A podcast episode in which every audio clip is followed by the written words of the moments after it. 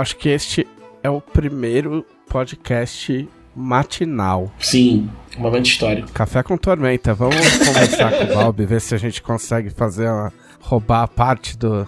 Um abraço pro Balbi. Se a gente pode, né? Mas já tomamos café, são, só pra, só pra o pessoal saber. A gente costuma gravar três e meia da tarde. A gente gravava cinco e meia, a gente passou a gravar três e meia. E agora a gente tá tentando gravar 15 para as 11 da manhã né? Vamos ver se funciona. Um processo, uma mudança, uma evolução. Certo. Eu tô precisando do café com tormento, o cara chega assim, oi, quer café? Aí só, tipo, é um cultista, tá ligado? O cara te olha de volta e fala, tudo é, é lefeu. Nossa, tem um olho flutuando, um tentáculo. É... Assim como Martin Luther King, eu tive um sonho, mas o meu sonho... Amigos, senhoras e senhores, eu sonhei que eu fui para o Rio de Janeiro. Olha só! Aí, ó! Qual é? Não, assim, ó, eu tenho um sonho recorrente de que eu tô indo para Londres, na verdade. E normalmente eu me dou conta de que, tipo, mas como eu paguei esta viagem, onde eu vou dormir e cadê o meu dinheiro? Entendeu? Então, o meu sonho, na verdade, eu queria ir para Londres. Aí não sei porquê, eu tinha que parar no Rio de Janeiro. E eu resolvi passar uns dias no Rio de Janeiro. Acontece, né? Não. aí, aí, a pessoa, quando ela quer ir para Londres, ela vai para Londres. entendeu? Ah, o Rio é caminho, tipo, é. Ela não vai pro Rio de Janeiro. Você vai para São Paulo. E aí você vai para Londres. Eu não sei se dá pra ir pra Londres direto do Rio Grande do Sul. Entendeu? Aham. Uhum. Porque quando eu cheguei no Rio de Janeiro, a primeira coisa que eu vi, olha só que sorte, foi o Zico. Olha só. Ok. Só que o Zico tava na sacada de um convento. Na sacada? Como assim? E ele tava. É. Tipo num, não, numa área aberta, assim, ó, alta Não, do tipo convento, uma... trocando ideia com a galera. Só que ele tava meio vestido de freira. Mentira! Não. E eu tirei, aí eu tirei uma foto com o Zico, até caiu meu celular. Aí eu tirei uma foto com o Zico, porque, tipo, oh, porra, o Zico tá fora de qualquer rivalidade, né? Isso, o convento não é muito explicável, mas o Zico é explicável porque outro dia eu tava vendo um, um pedaço do, de uma série do, dos 70 anos do Zico. E eu pensei exatamente isso. Falei, pô, o Zico tá fora de qualquer rivalidade, porque o Zico é o Zico. Tá? Eu pensei que você ia falar. Eu pensei exatamente nisso. O Zico devia viver no convento. Pois é. Aí existem momentos, momentos variados do sonho em que eu acho que eu tô sem calça. Sabe-se lá por quê. E aí eu ia ligar pro Glauco. Porque eu falei, porra, o Glauco é mó bonzinho. Tipo, vamos combinar de trocar uma ideia. Só que eu, eu acho que eu liguei, mas eu não lembro por que, que a gente não, não se encontrou. E eu tava sem tênis, tá ligado? Eu falei, porra, mano, mas eu como é que eu vou para Londres sem tênis? Realmente, isso aí é uma preocupação real. Né? É, porque no Rio tudo bem, né? Só andar de chinelo. Não, pois é, mas até aí tudo bem, mas cara, os caras não iam me deixar entrar no avião, tá ligado? E aí eu falei, puta, mas eu preciso falar com o Igor, que é um puta amigo meu, porque que não tem nada a ver com Fórmula 1, mas na verdade eu ia para Londres para cobrir a história de uma de uma, uma menina brasileira que ia correr na Fórmula 1. Ah, pô, que irado. Pois seria muito é. maneiro, Só que aí, aí eu fui falar com o Igor, o Igor me indicou um cara. Ele falou, não, fala com o fulano de tal. E o fulano falou assim, puta, mas na moral, essa história aí é furada. É só... é só uma criança que vai correr com um carrinho de Fórmula 1 meio de brinquedo, tá ligado? Que só tem três rodas. E eu falei, caralho, mas eu ia para Londres para cobrir isso aí. aí eu olhei no meu bolso de trás e aí eu tinha um tênis. Eu falei, caralho, ainda bem que eu guardei meu tênis no bolso de trás. No bolso de trás. Tipo, e era tipo um All-Star, assim, tá ligado?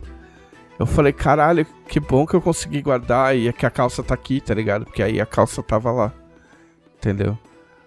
Porque eu tava, eu tava preocupado que eu ia ter que dormir no chão também, que eu ia ter que dormir na calçada no Rio de Janeiro e tal. E aí, aí começa, tipo, meu.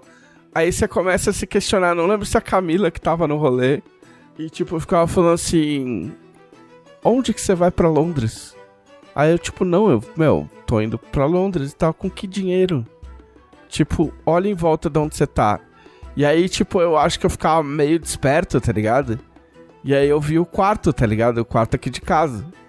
Aí ele falou, mano, você tá, em, você tá no quarto, que Londres porra nenhuma, tá ligado? Tipo, como é que você vai sair daqui e chegar em Londres e estar no Rio de Janeiro? Aí eu, tipo, meio que dormia de volta e fazia sentido. E aí voltava, tipo, e ficava nessa do quarto. E aí, aí, por último, teve um toque filosófico que eu fui olhar meu Instagram. Isso, isso, isso é daquelas coisas. Filosofia de Instagram. É, isso é daquelas coisas que você não, você não tem certeza se você sonhou ou se você realmente leu no Instagram de alguém, porque faz muito sentido ter lido isso no Instagram de alguém. Mas eu acho que não, porque eu não tenho entrado no Instagram. E aí era o post de uma, de uma amiga minha, desconhecida, tá ligado? Que ela, ela olha só como é filosófico para fechar bonito essa bobagem inicial. Tipo, que ela escreveu assim: é, já que eu descobri que eu nunca vou achar ninguém para mim, toda semana eu chamo alguém para sonhar comigo. Nossa! Olha. Olha bonito, só. Bonito. Né? Num sonho, pô, ó, nossa. Pois é, se fosse o New Gamer eu tava rico agora. então é, esse foi meu sonho, que eu fui pro Rio de Janeiro, é, mas eu não fui pro Rio de Janeiro, não encontrei o Glauco. E, tipo, não fui pro Fórmula 1. Ficou sem tênis. Fiquei sem tênis, mas eu tava com tênis, que ele tava só no bolso de trás. Sim. Entendeu? Mas esse sonho de estou indo para Londres, mas cadê o meu dinheiro e como eu vim parar aqui é um sonho muito recorrente da minha vida. Já aconteceu várias vezes. Dessa, dessa vez ser o sonho na escala, seja lá que escala maluca foi essa, né? Pro Rio de Janeiro. Foi alto. Mas o, o sonho te deixou na, no meio da escala. Tu não, tu não apareceu em Londres. Não, mas é, é que no sonho eu resolvi descer, descer no Rio de Janeiro por motivos que eu desconhecia, talvez fosse pra visitar o Glauco. entendeu? Que também tem uma explicação, porque a gente tava falando lá no. Né, aconteceram coisas tal, não sei o que, o Glauco fez um negócio e a gente tava conversando na editora lá. Falou, pô, o Glauco é muito bonzinho, né? Pô, o Glauco é um cara muito legal. Isso é verdade, eu não tô zoando. Falou, pô, o Glauco é um cara muito legal. Então, tipo assim, normalmente quando eu sonho umas coisas, dá pra pensar, tá ligado? Tipo, de onde veio a maior parte das coisas, assim. Tipo, mas, ainda assim, maluco. Se você tem um sonho doido recorrente não pornográfico, por favor, se você é conselheiro, relate no grupo dos conselheiros. A gente pediu um negócio pros conselheiros semana passada, deu tão certo, tá ligado? Ah, a gente ia deixar pra falar depois, mas. Mas a, a gente ficou muito feliz, né? O Glauco anotou as coisas, a gente ficou muito feliz porque aconteceu o que, Glauco? Então, é, depois do último episódio, né, que a gente falou do grande, do grande urso é, alado de coroa, né? De uma. Da de uma, Stanley. de- é, eu ia, eu ia fazer um suspense da marca, mas é isso, da Stanley. Ah, da Stanley. Se você não entendeu, ouve o podcast passado. Sim. E aí a gente brincou que, ah, daria pra fazer uma ficha disso, não sei o quê. E aí o conselheiro Gustavo Samuel fez uma ficha de, um- de uma criatura chamada Lei Stan, Aí. que é basicamente o urso. Ele, ele tem várias habilidades que tem tudo a ver com temperatura, voa também. É muito maneiro, tá lá no grupo dos conselheiros a ficha. Muito bom. Obrigado por dedicar o seu tempo a, a estender esse tipo de bobagem que a gente propaga neste podcast. Você, nos deixou muito feliz, sem, sem ironia. Não, foi até legal assim, tá até. É... Na fichinha certinha, na diagramação É, tá, direitinho. exatamente, tá diagramadinho assim, em vez de ser só o texto. Se fosse só o texto, já ia ser incrível. Sim. Mas, cara, ficou muito criativo as habilidades. O urso consegue usar, ele usa habilidade como se estivesse usando abençoar alimentos. E aí as coisas não perdem temperatura. Muito bom. E tem até, um, tem até um contexto assim de por que ele é uma ameaça, né? Em vez de ser só uma ficha, por ser uma ficha. Por que, que ele atacaria o grupo, né? Eu, eu- eu achei muito, muito bom. Por que, que ele atacaria o grupo? Não, então, porque ele tem a questão de preservar os alimentos, né? Que, que, tipo assim, das coisas que ele pega pra ele. Aham. Aí se, se o grupo acabar mexendo nessas coisas, aí ele fica bravo e ataca o grupo. Eu também ficaria bravo. Sim, exatamente.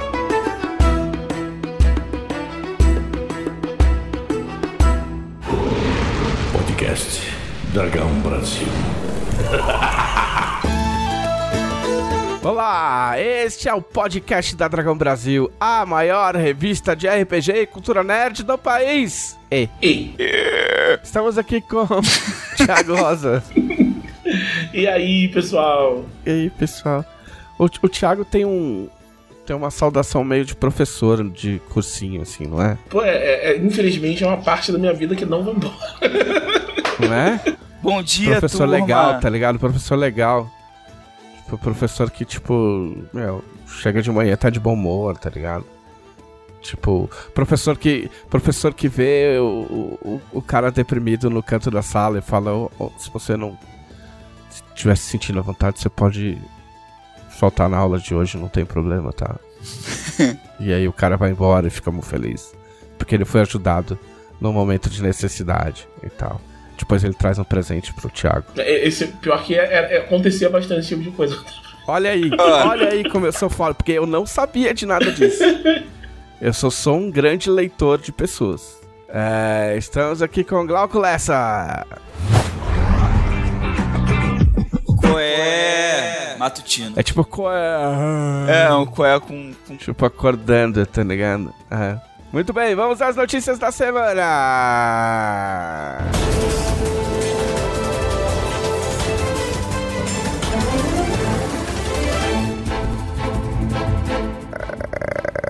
Todo mundo toma café, tá todo mundo com pressa. é... Muito bem. Notícias. A primeira notícia é uma notícia muito boa. Hoje, ah, não é hoje que sai. É sexta-feira. Junto com este podcast, sai o, novo, o, o joguinho novo de WWE. Aquele que eu falei, nah, eu não vou comprar isso aí de novo. E aí, comprou já? Porque tá, é quase igual do ano passado. Mas eu vou comprar. Porque tem coisas diferentes. Eu não vou me estender. Mas, tipo. Tem, tem, tem duas. Pelo menos duas coisas que os caras se puxaram. Tipo, primeiro que o showcase é do John Cena, né? Tipo, o showcase é tipo como se fosse um documentáriozinho que você joga as lutas. Tipo, ah, o cara, você joga. Ele aparece falando, aí você joga lutas principais da carreira do cara. Ah, nossa, que maneiro. É, aí normalmente isso é normal. Tipo, teve. O ano passado teve do Rey Mysterio. E aí normalmente você joga com o homenageado. Só que o John Cena era um cara que durante muito tempo ele foi invencível, porque enfim, ele era a cara da companhia. Ele, ele nunca foi Rio na vida dele. Ele sempre foi face. Então eles resolveram fazer diferente. E aí você joga com os, os lutadores que ganharam do John Cena. Nas lutas em que eles ganharam do John Cena e o John Cena perdeu. Então quem controla o John Cena é o computador, não você. Hum, pô, maneiro, bacana. E aí, eu sei que em algum momento lá do jogo, de, de você, você desbloqueia, porque, tipo assim, o lema do, do, do John Cena é You can't see me, né? Tipo, você, você nem me vê, tá ligado? Nem me viu, né? Nas gírias, nas gírias antigas. E aí os caras fizeram uma versão do John Cena invisível. Ah, mentira! Sim, que só tem tipo o bonezinho, o calção e os, e os munhequeiras, tá ligado? E o tênis. Maravilhoso. Então, muito bom. E tem o Wargames, mano. Que eu não lembro se eu falei um, um- semana passada, mas eu vou falar de novo porque o Wargames é o Wargames. Wargames é que, tipo assim, ó, os caras não tem que o que inventar, entendeu? Porque luta livre é meu, é um ringue os caras tentando se bater de mentira, mas se machucando de verdade. Aí, os caras inventam uns bagulho. Tem o Hell in a Cell, tá ligado? Que os caras colocam o bagulho em volta. E o Wargames é. Prestem atenção. O ringue tá cercado por uma grade alta, tá ligado? Que tem um parapeito lá em cima. Só que o plot twist é, não é um ringue, são dois rings, O quê? Eita. um colado no outro. São dois rings, um colado no outro, duas equipes de, acho que no jogo, acho que são são quatro ou cinco lutadores e eles ficam dentro de uma, dois começam, os outros ficam dentro de uma jaula. E aí de tempos em tempos libera um, um- um lutador de cada equipe. Vários a cadeira, vários a mesa, vários a escada.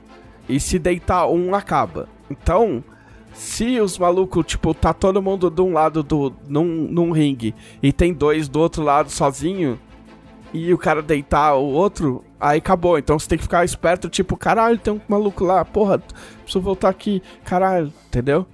Tipo, Arena de Valkyria. É, mas é mais louco, Arena, desculpa.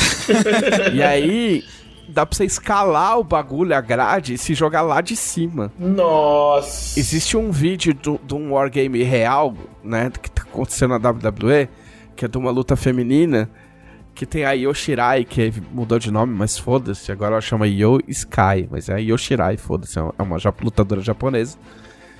E aí estão todas as meninas lutando lá embaixo, aí ela sobe em cima do parapeito, que é alto, da grade, colo tipo, coloca dentro, tipo, na cabeça dela, até o meio do corpo, uma, um latão de lixo desses de filme, tá ligado?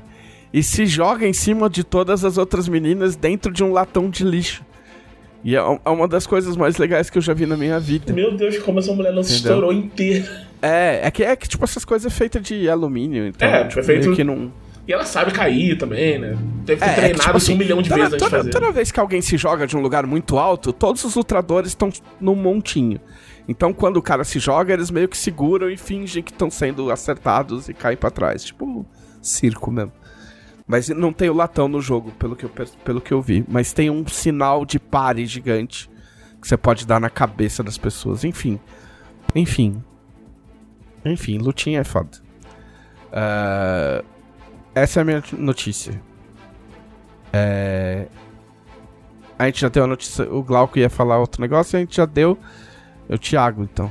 Isso. É... O que, que, que, que tem de coisa rolando? É... Ontem, que no, no, caso na terça, dia 14, vocês estão vendo o podcast na sexta, saiu o Trails to Azure em, em lançamento internacional, que é mais um jogo da, da série Trails, né? Que é uma série de RPG que é bem, tipo, assim, benquista pela, pela comunidade. Acho que não é nenhum grande sucesso de vendas nem nada, mas são joguinhos simpáticos. E o, o Trios Azur, ele... Não, mas é grande, meu. É grande lá fora. Eu, acho, acho, que é grande é... no Japão. Acho que lá é, fora, eu, tipo... Lá, no Japão, acho que tá abaixo só de Dragon Quest e Final Fantasy. Lá, lá é grande mesmo. Mas tipo, aqui, no, aqui no ocidente ainda é um negócio que tá... Até porque é recente aqui, né? O primeiro... O primeiro que saiu aqui foi 2015, eu acho, um negócio assim. E tem. Foi 2015? Talvez antes, era PSP? Talvez um pouco antes. É, era PSP, mas tipo, quando ele saiu pra PSP, já era. Não, não, o primeiro saiu certo. O primeiro saiu no PSP e ainda o PSP ainda era uma coisa. Mas aí o segundo, ele atrasou tanto que ele foi o último jogo lançado no PSP. tipo, na história. eles lançaram só porque eles tinham prometido mesmo e tal. E é, essa tradução do segundo, inclusive, é, é, um rolê muito. muito eu usei muito o, o texto, tem um, uma matéria do Kotaku que conta sobre a história da tradução do segundo. Que é, é, foi uma história muito conturbada. O, o, dono da empresa tentou se suicidar no meio. Caralho. Nossa. Foi todo, foi todo um negócio. Então, tipo, eu usava esse texto na, na aula de inglês, assim, dava prova e tinha essa, esse negócio. Porque, justamente porque o moleque lia o título pensava que ia ser sobre videogame, não era sobre o texto.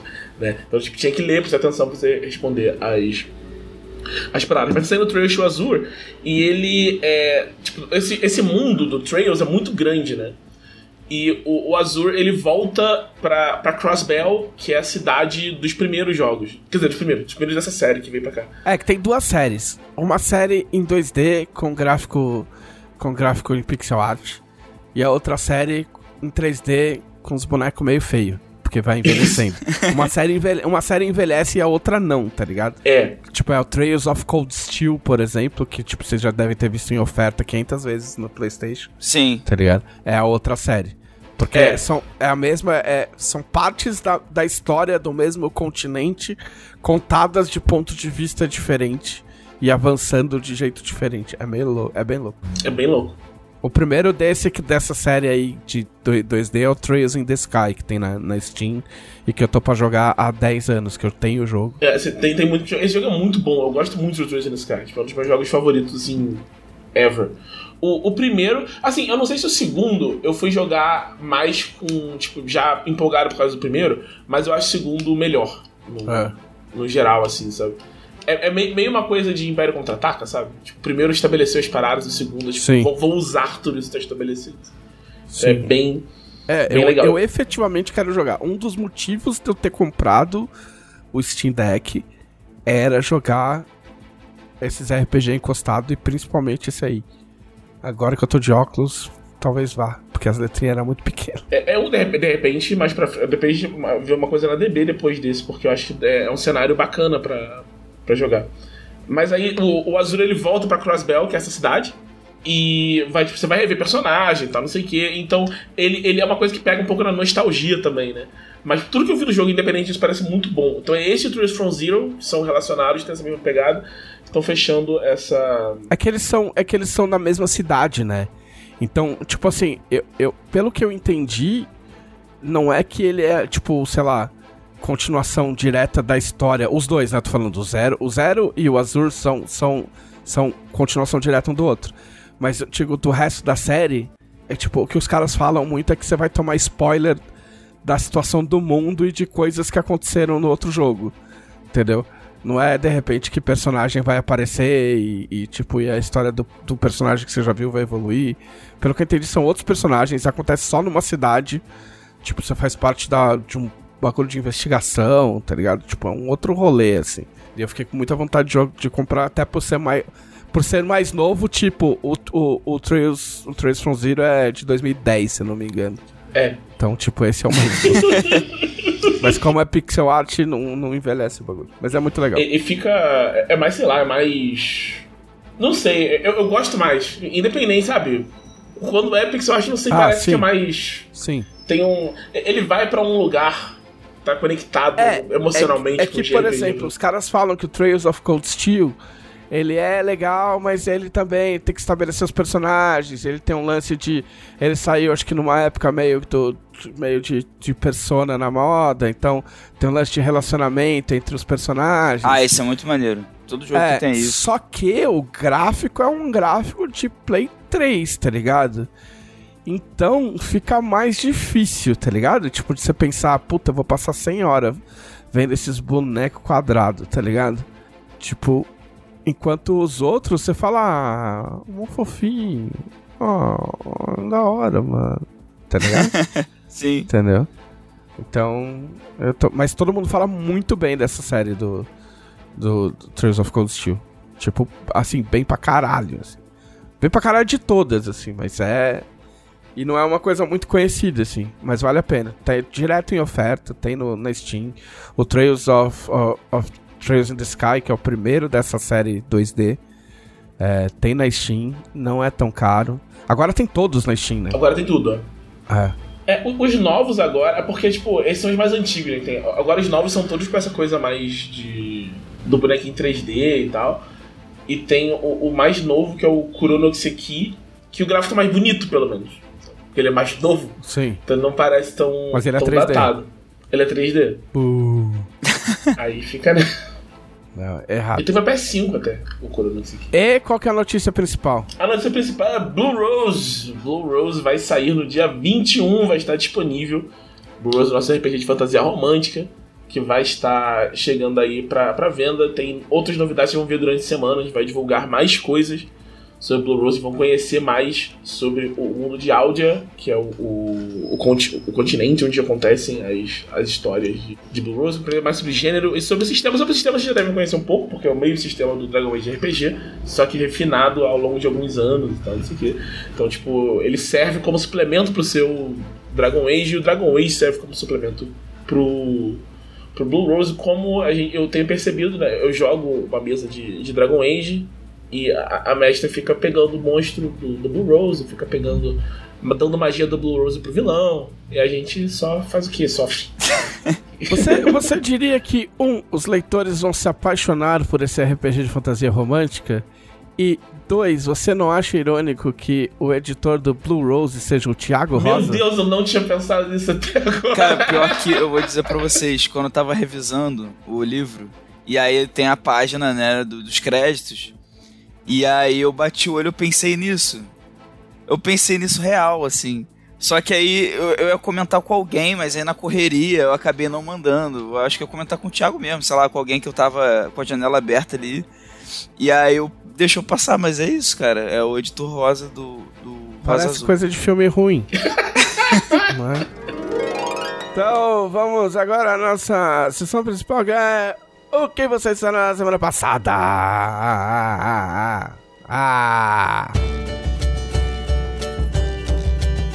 Muito bem, o que, que eu fiz? O que eu fiz? Eu, eu, fui, eu fui pego pelo. Não, não foi pelo fim dos tempos. Mas assim, eu tenho obsessões que são. São cíclicas, são sazonais, entendeu? Sim. Tipo, uma, uma das vitórias da minha vida foi parar de ter, de ter obsessões diferentes que se acumulavam para ter obsessões fixas que se revezam. Ok. Fica mais organizado, de certa forma, por um lado. É, Mais gerenciável. exato, exato. Eu queria lembrar como eu fui parar nisso. Talvez seja porque eu tava pensando em, em, em, em pintar miniatura de verdade. Eu já pintei, eu pintei duas miniaturas. Mas é é que a gente fala assim, ah, pensei em pintar miniatura, aí a pessoa, tipo, pensa, ah, o cara nunca pintou miniatura. Não, não é verdade. Tipo, eu já, eu já pesquisei técnica, eu sei algumas técnicas. Tipo, pintei duas miniaturas até que bem, entendeu? Tipo, então, não é passar do zero, é tipo, eu tenho um daqueles óculos de lente, saca? Caraca, Tipo, maneiro. que aumenta pra você poder Nossa. pintar o detalhezinho, assim. Que irado. Mas eu sempre tive uns. É, eu sempre tive uns pin- pincel cagado. Eu nunca soube usar pincel direito, tipo, pra fazer os detalhes, tipo, manter a ponta, tá ligado? Pra fazer os detalhezinhos. Eu tenho umas tintas.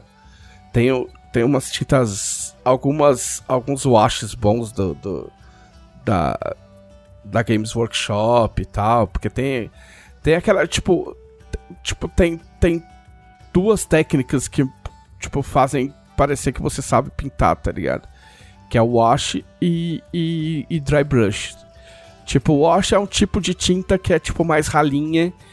Que nos, tipo, há 500 anos atrás a gente fazia diluindo, diluindo a tinta em água. Porque daí você passa na, no- na miniatura, ela vai entrar em todas as os buraquinhos da miniatura. E esses lugares vão ficar mais escuros que o resto e vai dar volume. Ah, E o dry brush você pega, você pega o pincel e aí você pega uma cor mais clara, aí você você molha ela na tinta, não muita tinta, e aí você seca ela, tipo, você passa bastante num papel, num pano, sei lá, eu até desgastar e sobra pouca tinta. E aí você só raspa na, na, na miniatura, ela vai pegar só nas partes mais elevadas e vai dar volume também, vai parecer que tem luz batendo. Se você fizer isso e souber pintar o resto, pronto, você já tá, meu, você já tá já passou de ano, já. Já tá bem assim. É uma base boa, né? Pra você É, fazer é tipo, é a base, é só é o que você precisa saber pra pintar miniatura direito. Entendeu? O resto é detalhe. Eu já tentei pintar miniatura também. Uma época no. Quando eu tava no, no Rio, eu comprei um monte de coisa, comprei aqueles spray de, de, de primer e tal. eu também, uns- é. Comprei os pincéis. Eu já comprado um, um pacote de miniatura de Mage Knight, tipo, bem baratinho, pra eu usar de base, sabe? Eu ia ficar pintando Sim. por cima.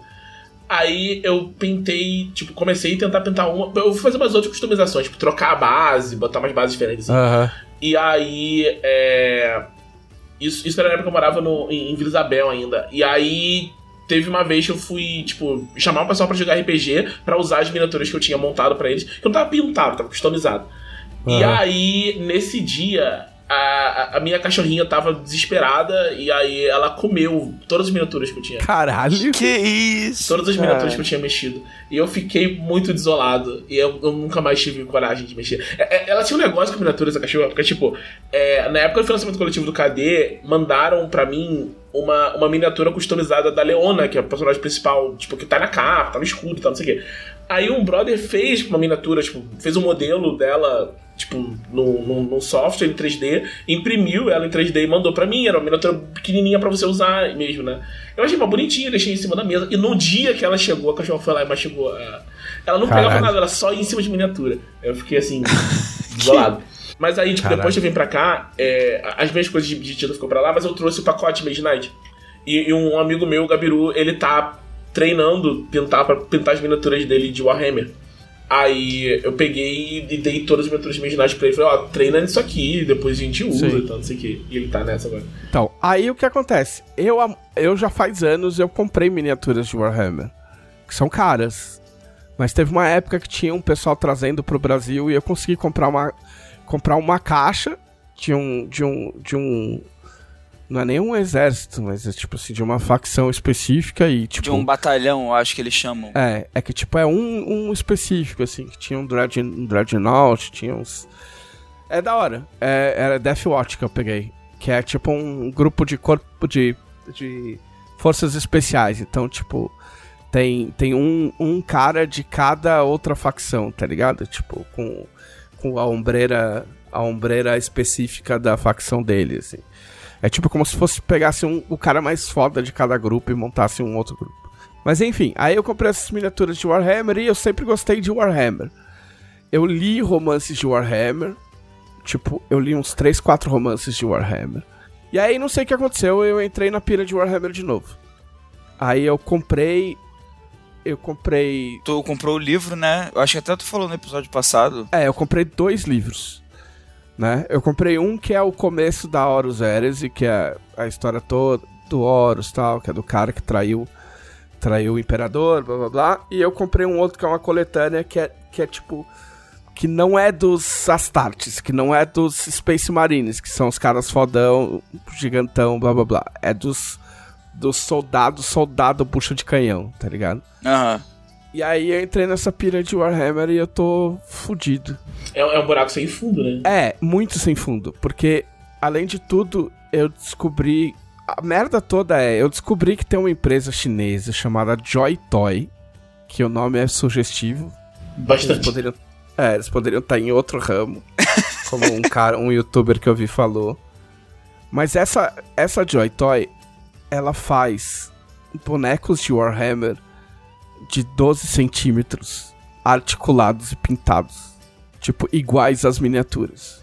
Entendeu? Eu acho que eles pegam, inclusive, tipo, como não como forma, mas como guia a miniatura mesmo do personagem, tá ligado? Sim. E, mano, isso é tudo que um fã de Warhammer preguiçoso quer, porque, tipo, eu tenho um monte de miniatura muito foda que, se pá, eu não vou pintar nunca, tá ligado? Porque pintar miniatura já é um negócio tenso.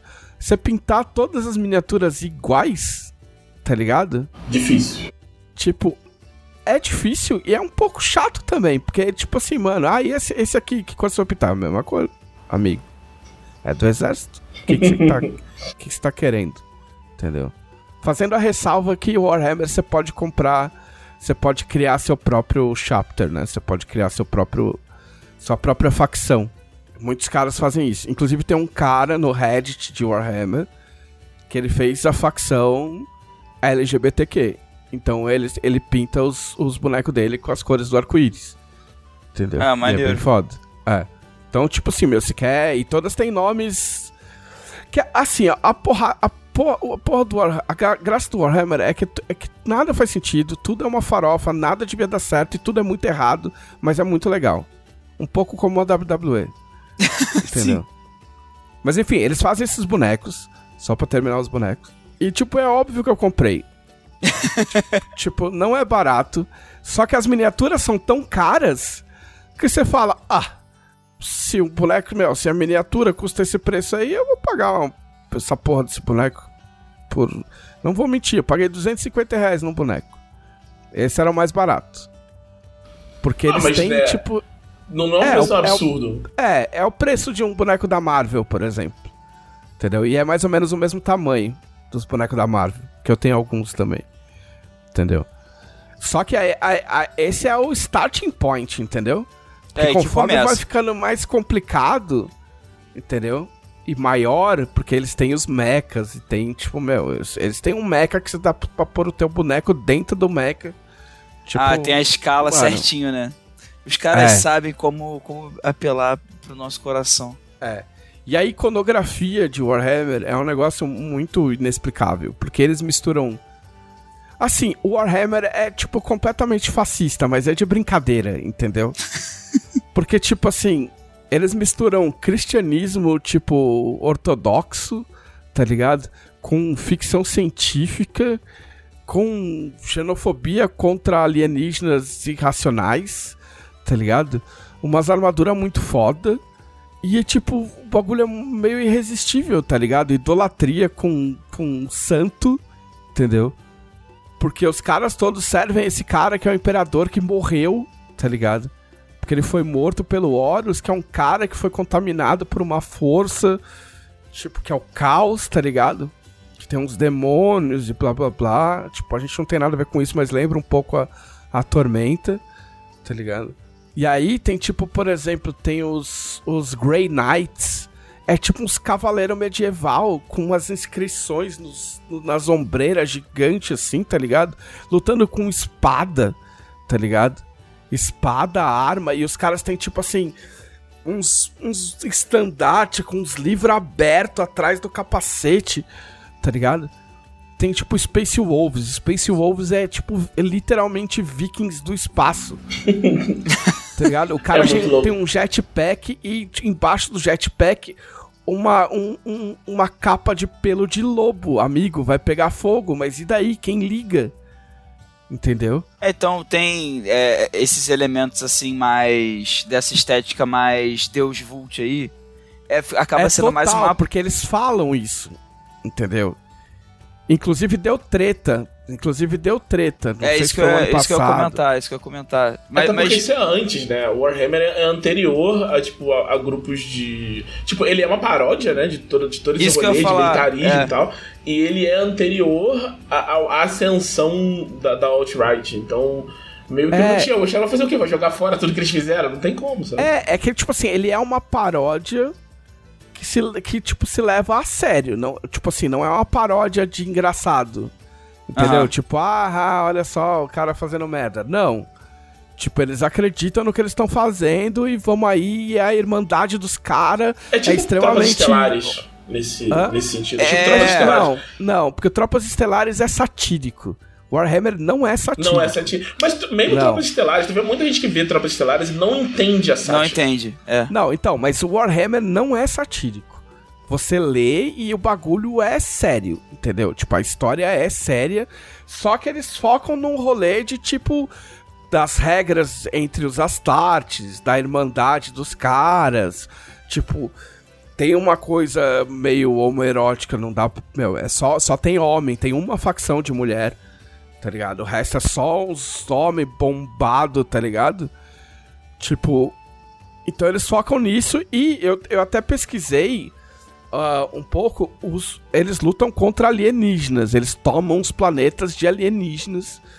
Que no caso os principais são os orcs. Só que os orcs vêm de fungos, tá ligado? E eles falam. É, então, tipo assim. Pensa assim. Eles são muito mono Tipo, eles não, não, não tem muita camada nos, nos inimigos, entendeu? Tem os orcs que são isso aí. Tipo, eles, meu, o lance deles é sair dando porrada e destruir tudo e fazer. Tá ligado? Embora eles tenham um lance de tecnologia e tem um lance curioso que eu li hoje, que é quanto mais orcs juntam num lugar, mais aumenta a inteligência deles. Que louco! É. E tem um lance, tipo, que é uma, uma temática comum tal, que, tipo, né, a gente usou, eu usei no, na Aliança Negra, que eles falam, tipo assim, os orcs são os bichos mais perigosos da galáxia. Se um dia aparecer um cara que conseguir juntar de verdade todo mundo, fudeu. Entendeu? Então é meio como contenção de praga. A gente tem que matar os caras, porque se juntar, tipo, meu, ninguém vai parar os malucos. Entendeu? Aí tem os. Tem os. Uh, puta, eu, eu não vou lembrar. Tem os, acho que é Jenny Steelers. Mas assim, tem umas cópias de Alien, que é o mesmo, mesmo esquema. Tem a rainha, tipo, os bichos só saem berrando e, e matando todo mundo. Tem os Necrons, que é tipo o Exterminador do Futuro, o esqueleto do, do Exterminador do Futuro. Então não tem uma coisa de tipo, estamos escravizando e matando raças sentientes, entendeu? Então isso dá uma amenizada, saca? Então, tipo assim, a temática, ela, ela, ela cai, porque, porque são caras a serviço, tipo, é, o mais irônico é que é isso, é, são caras a serviço do imperador que já morreu, tá ligado? É como se, tipo, sei lá, mantessem o Papa, tá ligado? Sentado num trono, mantido todo esquelético, mantido por umas máquinas, e as pessoas continuassem seguindo os, os negócios, né? Tipo, ok, é um pouco assim, na verdade é, continuassem seguindo, seguindo os negócios, assim.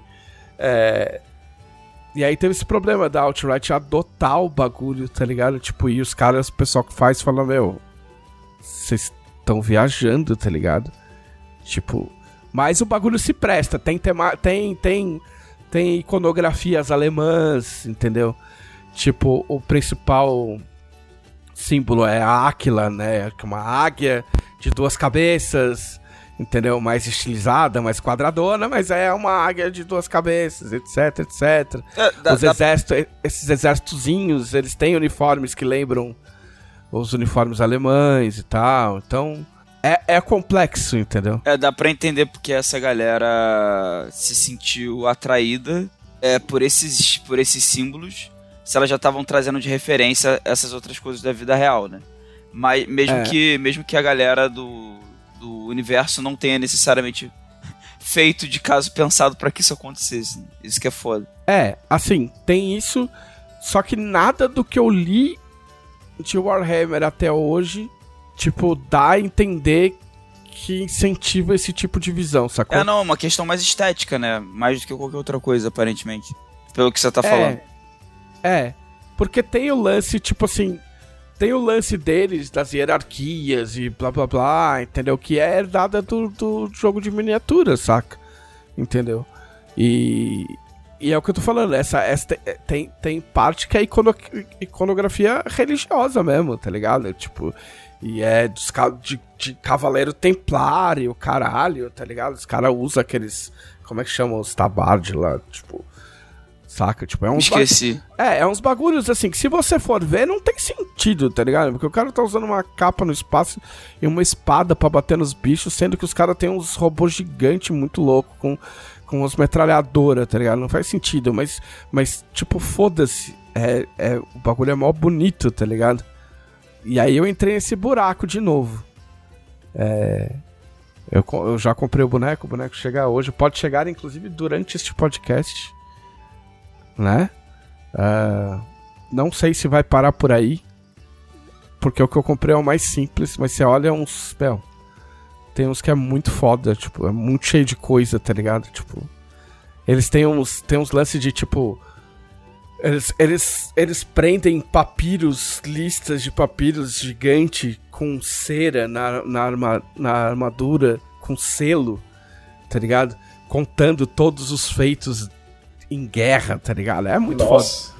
E, e Warhammer é, é, legal porque ele tem vários níveis. Os caras conseguiram é, é, criar vários, vários layers de, de, de, de consumo, tá ligado? Porque esse lance dos exércitos, dos Astartes, é só uma parte, tá ligado? É a tem parte mais, mais né? conhecida, né? mas tem a parte dos Inquisitores, tá ligado? Que é uma coisa mais de investigação e tal. Tem, nem... tem inclusive um RPG muito premiado que é só sobre os Inquisidores. É o Dark Heresy. Ele saiu 2000 e pouquinho, eu acho perto de 2010. É da Fantasy Flight ainda, né? Eu acho, não sei. Mas eu, eu lembro que eu, eu, eu, nunca, eu nunca nem li o, o, Dark Heresy. Porque ele tem mais de uma edição, né? Essa que eu vi era, era a segunda edição, mas era um negócio que. É, a segunda edição saiu em 2014 pela Fantasy Flight. Eu tô falando da primeira edição de 2008. Agora eu tô, tô vendo, tô lembrando na época que saiu, em, em 2008, era tipo só o que se falava em, em qualquer, qualquer. Você entrava numa rodinha de, de game designer de RPG, tipo, só se falava de Dark Heresy, sabe? É, porque esse lado dos Inquisitores, aí tem esse lado meio santo, mas é meio que um cyberpunk meio retrô, meio. Sabe? Porque eles ficam indo atrás de, de tipo quem tá em conluio com, com alienígenas e com os demônios do caos e etc, etc tá? Tem isso, aí tem a, tem a, a, camada dos soldadinhos, soldadinhos mesmo, que é o Astra Militares, que é, que, tipo, esse, esse volume que eu comprei, tipo, são histórias de guerra ambientadas no mundo de fantasia, mas é como se fosse como se você comprasse antigamente histórias, um livro de historinha de guerra do Vietnã, sei lá, eu, tá ligado? É, então tem isso. Uh, então tem vários, várias visões do mundo, tá ligado? Tem o tem um jogo que tem no, no, Que era um jogo de tabuleiro também. Que tem até. Nem é tão bom, mas tem na Steam, que é o Necromunda. E aí o Necromunda se passa entre as gangues que moram nas Hives, que são as cidades que existem nos, nesses planetas que os Astartes protegem. Então, tipo, é um bagulho cyberpunk mesmo. Tipo, as gangues, os caras tudo fudido, entendeu? Tipo, o grande tema do, de Warhammer é a guerra, tá ligado? Tipo, meu, sempre vai existir guerra, tá todo mundo na merda e meio que tá todo mundo errado, tá ligado? Aham. Uhum. tipo, tá todo mundo errado, entendeu? Tipo, não tem ninguém certo nessa história, saca? Mas é, cara, mas é muito foda. Não é, é, é um daqueles bagulho meio inexplicável, porque eu, eu, joguei, eu joguei o jogo de miniatura uma vez só. Tá pra sair jogo... um, um, um CRPG de, de tá. Warhammer, tá. né? É do, dos caras do Breath of the Righteous. É, mas aí é outra coisa que é o Rogue Trader, que era um RPG que aí é tipo assim, são os caras, é tipo, é, é viagem espacial e tipo, intriga, contrabando e o caralho, e aí eles misturam personagens, tá ligado? Tipo, não, não é o lance da. É, do militar da, loucão. É. é. do militar loucão, saca? Embora inclua personagens. Aí você mistura personagens de todos os tipos. Uh, a linha do tempo de Warhammer é toda cagada, entendeu? Tipo, é, as coisas acontecem de 200 e 300 anos ou de 10 em 10 mil anos.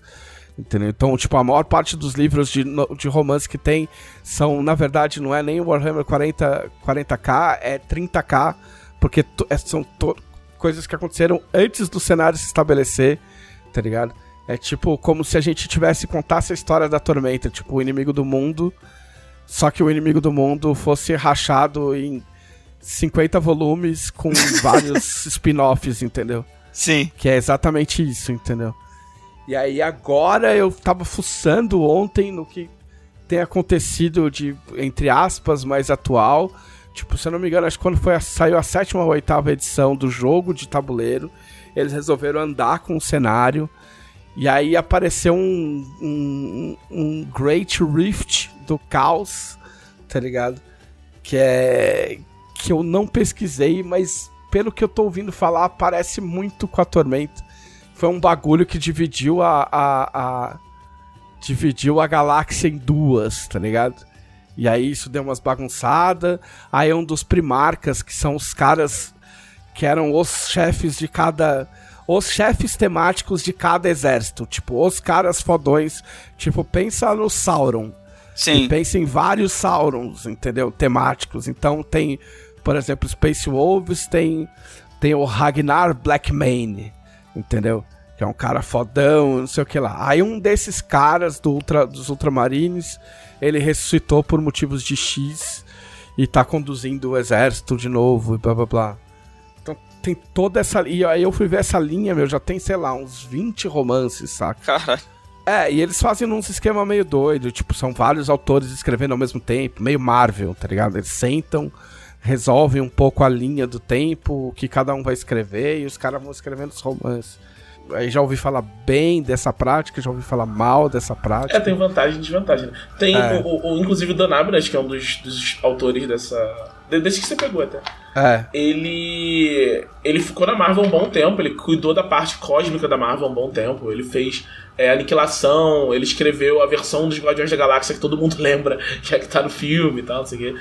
Então, tipo, ele uhum. fez umas paradas muito. Essa fase dele nos Guardiões é uma coisa que eu gosto muito de quadrinho. Ele até começou um, um padrão que era, tipo, usar um, um, um, framing device na revista que é como se fosse um debriefing da missão. Que uhum. todo mundo copiou durante, tipo, 10 anos. Até revista que não tinha nada a ver ter um debriefing de missão, assim. Então foi, foi um negócio que marcou muito a Marvel, né? Porque ele tava lá. É, então. Aí, tipo, Aí tem psirrônico, tem, tipo, meu, é um. Cara, é uma farofa, assim. Você vê o bagulho e você fala, meu, não. Tipo, não dá pra levar esse negócio a sério, tá ligado? Tipo, não é possível que alguém consiga levar esse negócio a sério e, tipo. E, tipo, ler o. Tipo, se alguém te conta, parece muito horrível, tá ligado? Você fala, mano. tipo, o que, que você tá fazendo? É, parece uma mistura de um monte de coisa, né? Só. É. Tipo, mas é, e na verdade é, tá ligado? Mas é, ó, quer ver? Tipo, o cenário de Warhammer 40k é violento e pessimista. Mostra um futuro onde a, onde a ciência humana e o progresso social cessaram e, a, e, a, e a civilização humana está num estado de guerra total com raças alienígenas hostis e forças ocultas. É isso. Hum, sabe um negócio que me lembrou agora? É, eles inventaram uma palavra para descrever isso em inglês que é grimdark. Sim. E eu fiz um trabalho de linguística na, na faculdade determinando como o sentido da palavra grimdark mudou desde o momento que eles botaram isso na, nos livros e de como é usado hoje em dia pelo, pelo fandom e tal. Porque quando o Green Dark foi colocado, o Green Dark era tipo 100% sério. Tipo, olha só como isso aqui é pesado e tal, não sei o quê. E, e era pra, tipo, só te indicar meio que uma coisa de marcar, terminar marca, né? Uhum. Tipo, esse aqui é o nosso gênero, sabe? Tipo Full Metal Fantasy tem no, no Reino de Ferro. E aí, ao longo do tempo, ela foi usada como um sinônimo de coisas que eram, tipo, exageradamente dark, sabe? Uhum. Virou quase como se uma coisa pejorativa, quando foi usado durante muito tempo e deu a volta, sabe? Porque ele chegou nisso Sim. e foi usado assim, durante muito tempo pelo fandom. E aí ele dá a volta. E, tipo, nossa, foi um trabalho bizarro, porque eu tinha que ficar olhando o fórum, olhando o fórum antigo, e adaptando, mostrando as instâncias que usava, explicando o contexto de cada nossa. uma das falas. cara, isso, isso é estudo de corpos de linguística, é assim que, é assim que se faz. E aí, é, no final, já é a conclusão que, tipo, hoje em dia, ela não descreve mais o, o, o gênero, como estava antes, uhum. mas basicamente descreve coisas dark. E aí, se a pessoa está falando de forma pejorativa ou não, você só vai saber pelo contexto. Porque é, o uso é meio que 50-50. Quer dizer, era 50-50 quando eu fiz isso, tipo, na faculdade, faz muito tempo já. Não, com certeza mudou. Esse resumo do cara é muito bom, tá ligado? Tipo assim, não, efetivamente não existem deuses ou espíritos benevolentes no cosmos, apenas demônios e, e deuses malignos. E os cultos dedicados a eles estão proliferando. A longo prazo, o, o Império do Homem, o Império dos Homens, né? O Império da Humanidade, vamos dar uma mexida aqui. O Império da Humanidade uh, não tem a, melhor, a menor esperança de derrotar seus inimigos. Seus heróis do Império estão apenas lutando. Uh, Calma aqui. A Not Fighting não estão lutando por um futuro melhor, mas apenas, tipo, descarregando a raiva é, contra, um, contra a luz que está morrendo, tá ligado? Tipo, é, é isso, entendeu? Tipo, é o que eu falei, nada presta. E é tudo, tipo assim, cê, é, tudo que a gente fala de, ah, tons de cinza. Não, não existe tons de cinza em Warhammer, entendeu? Tipo assim, os alienígenas querem matar todo mundo e. Ah, não, mas coitados. Não, não, não tem coitado. Eles querem matar todo mundo e destruir tudo que tá na frente. Tá ligado? Ah, e, os, e o homem? Não, o homem também. O, os, meu, os, os, o exército tá puto e quer matar todo mundo também, porque já viu que não tem. tipo, destruição mútua assegurada, tá ligado? E é isso. é isso. Por isso. Por isso que é inofensivo. Entendeu? Porque não existe, tipo assim. Eu vou falar um negócio muito perigoso mas que dentro da minha experiência de Warhammer, né, que isso pode ser negado nos romances, porque no romance você pode, você precisa se aprofundar mais, tá ligado? Mas dá quase para dizer que não existe política em Warhammer, entendeu? Porque é tipo assim, é todo mundo muito puto um contra o outro, tá ligado? Tipo, é, é tipo assim, é um, é um, é um, é um ringue de MMA com 15 lutadores se batendo até ver quem morre primeiro. É, tudo, tudo que tá no cenário é pra. É pra colocar a. a é? o estado das coisas nesse lugar, né? Tipo, é. tudo que tá aí é para explicar como é que chegou nesse ponto? Chegou. É isso. Esse é o é. ponto. Porque esse é o ponto em que a gente tem um jogo do Wargame é. que que você vai ter os seus é, exércitos contra exatamente. o exército Lógico, lógico que você vai achar mais sutilezas, entendeu? Tipo, se você for ler os, os, os romances dos inquisitores, eu imagino que tenha mais, ah, mais sim, sutileza né? na coisa e tal.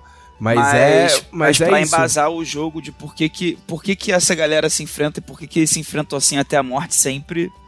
É, tipo, num apanhado geral, é isso. É. Né? Tanto que cada, cada campanha contra contra para defender um, um, planeta ou contra uma raça de alienígenas é chamada de cruzada, tá ligado? A cruzada do planeta tal, a cruzada contra os não sei quem, entendeu? Então, tipo assim, é bem é bem claro. O, le, o lema do, do, do, do, jogo é como é que é? In the green dark of the, the far future, there's only war. Entendeu? Então, tipo, se você se você gosta de Gears of War, ajoelhe-se perante Warhammer. É, Gears of War tá tem tu, muito essa pegada Tá tudo mesmo. daí. Tipo, as armaduras gigantes aí, as espadas de serra tão, de serra elétrica estão aí, entendeu? É, é um negócio muito seminal, Warhammer, né? É daquelas obras que você vai ver e, tipo, várias coisas que vieram depois. Você, tipo, você vê o Warhammer hoje e pensa, ah, isso aqui eu já vi. Mas você já viu porque os caras já pegaram e recopiaram várias vezes. Sim, é, é a síndrome de Korn, é. É. Inclusive tem um deus, tem um, tem um demônio chamado Korn com H. Dos, dos demônios do, do caos. Mas é isso. É isso, já de, destrinchei minha paixão por Warhammer. Inexplicável pela quantidade de coisa que eu consumi. Que foi Mas, pouco. mas também sempre vai ser pouco, né? Porque é muito. Tipo, você nunca vai achar o maluco que, tipo, consumiu Mas, cara, tudo mas de o Warhammer. melhor- não existe. as melhores coisas, as melhores franquias são aquelas que você não precisa nem consumir pra gostar de algum jeito.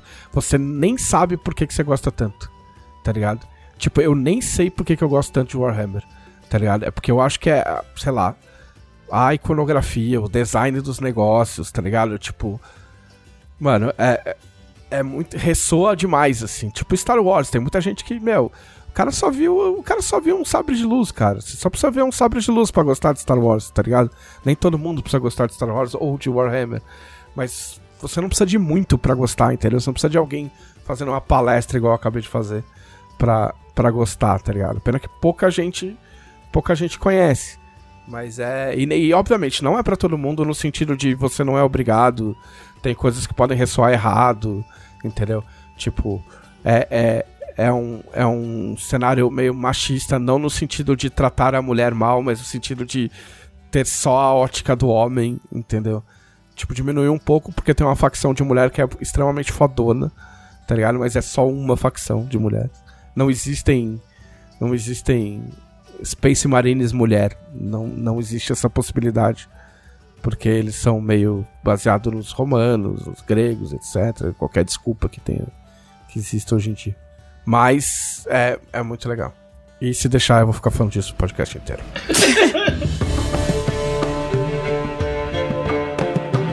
Thiago Rosas. Gente, essa, essa semana eu fiz duas coisas. Uma é uma coisa padrão, que eu, tipo, eu li um, um quadrinho.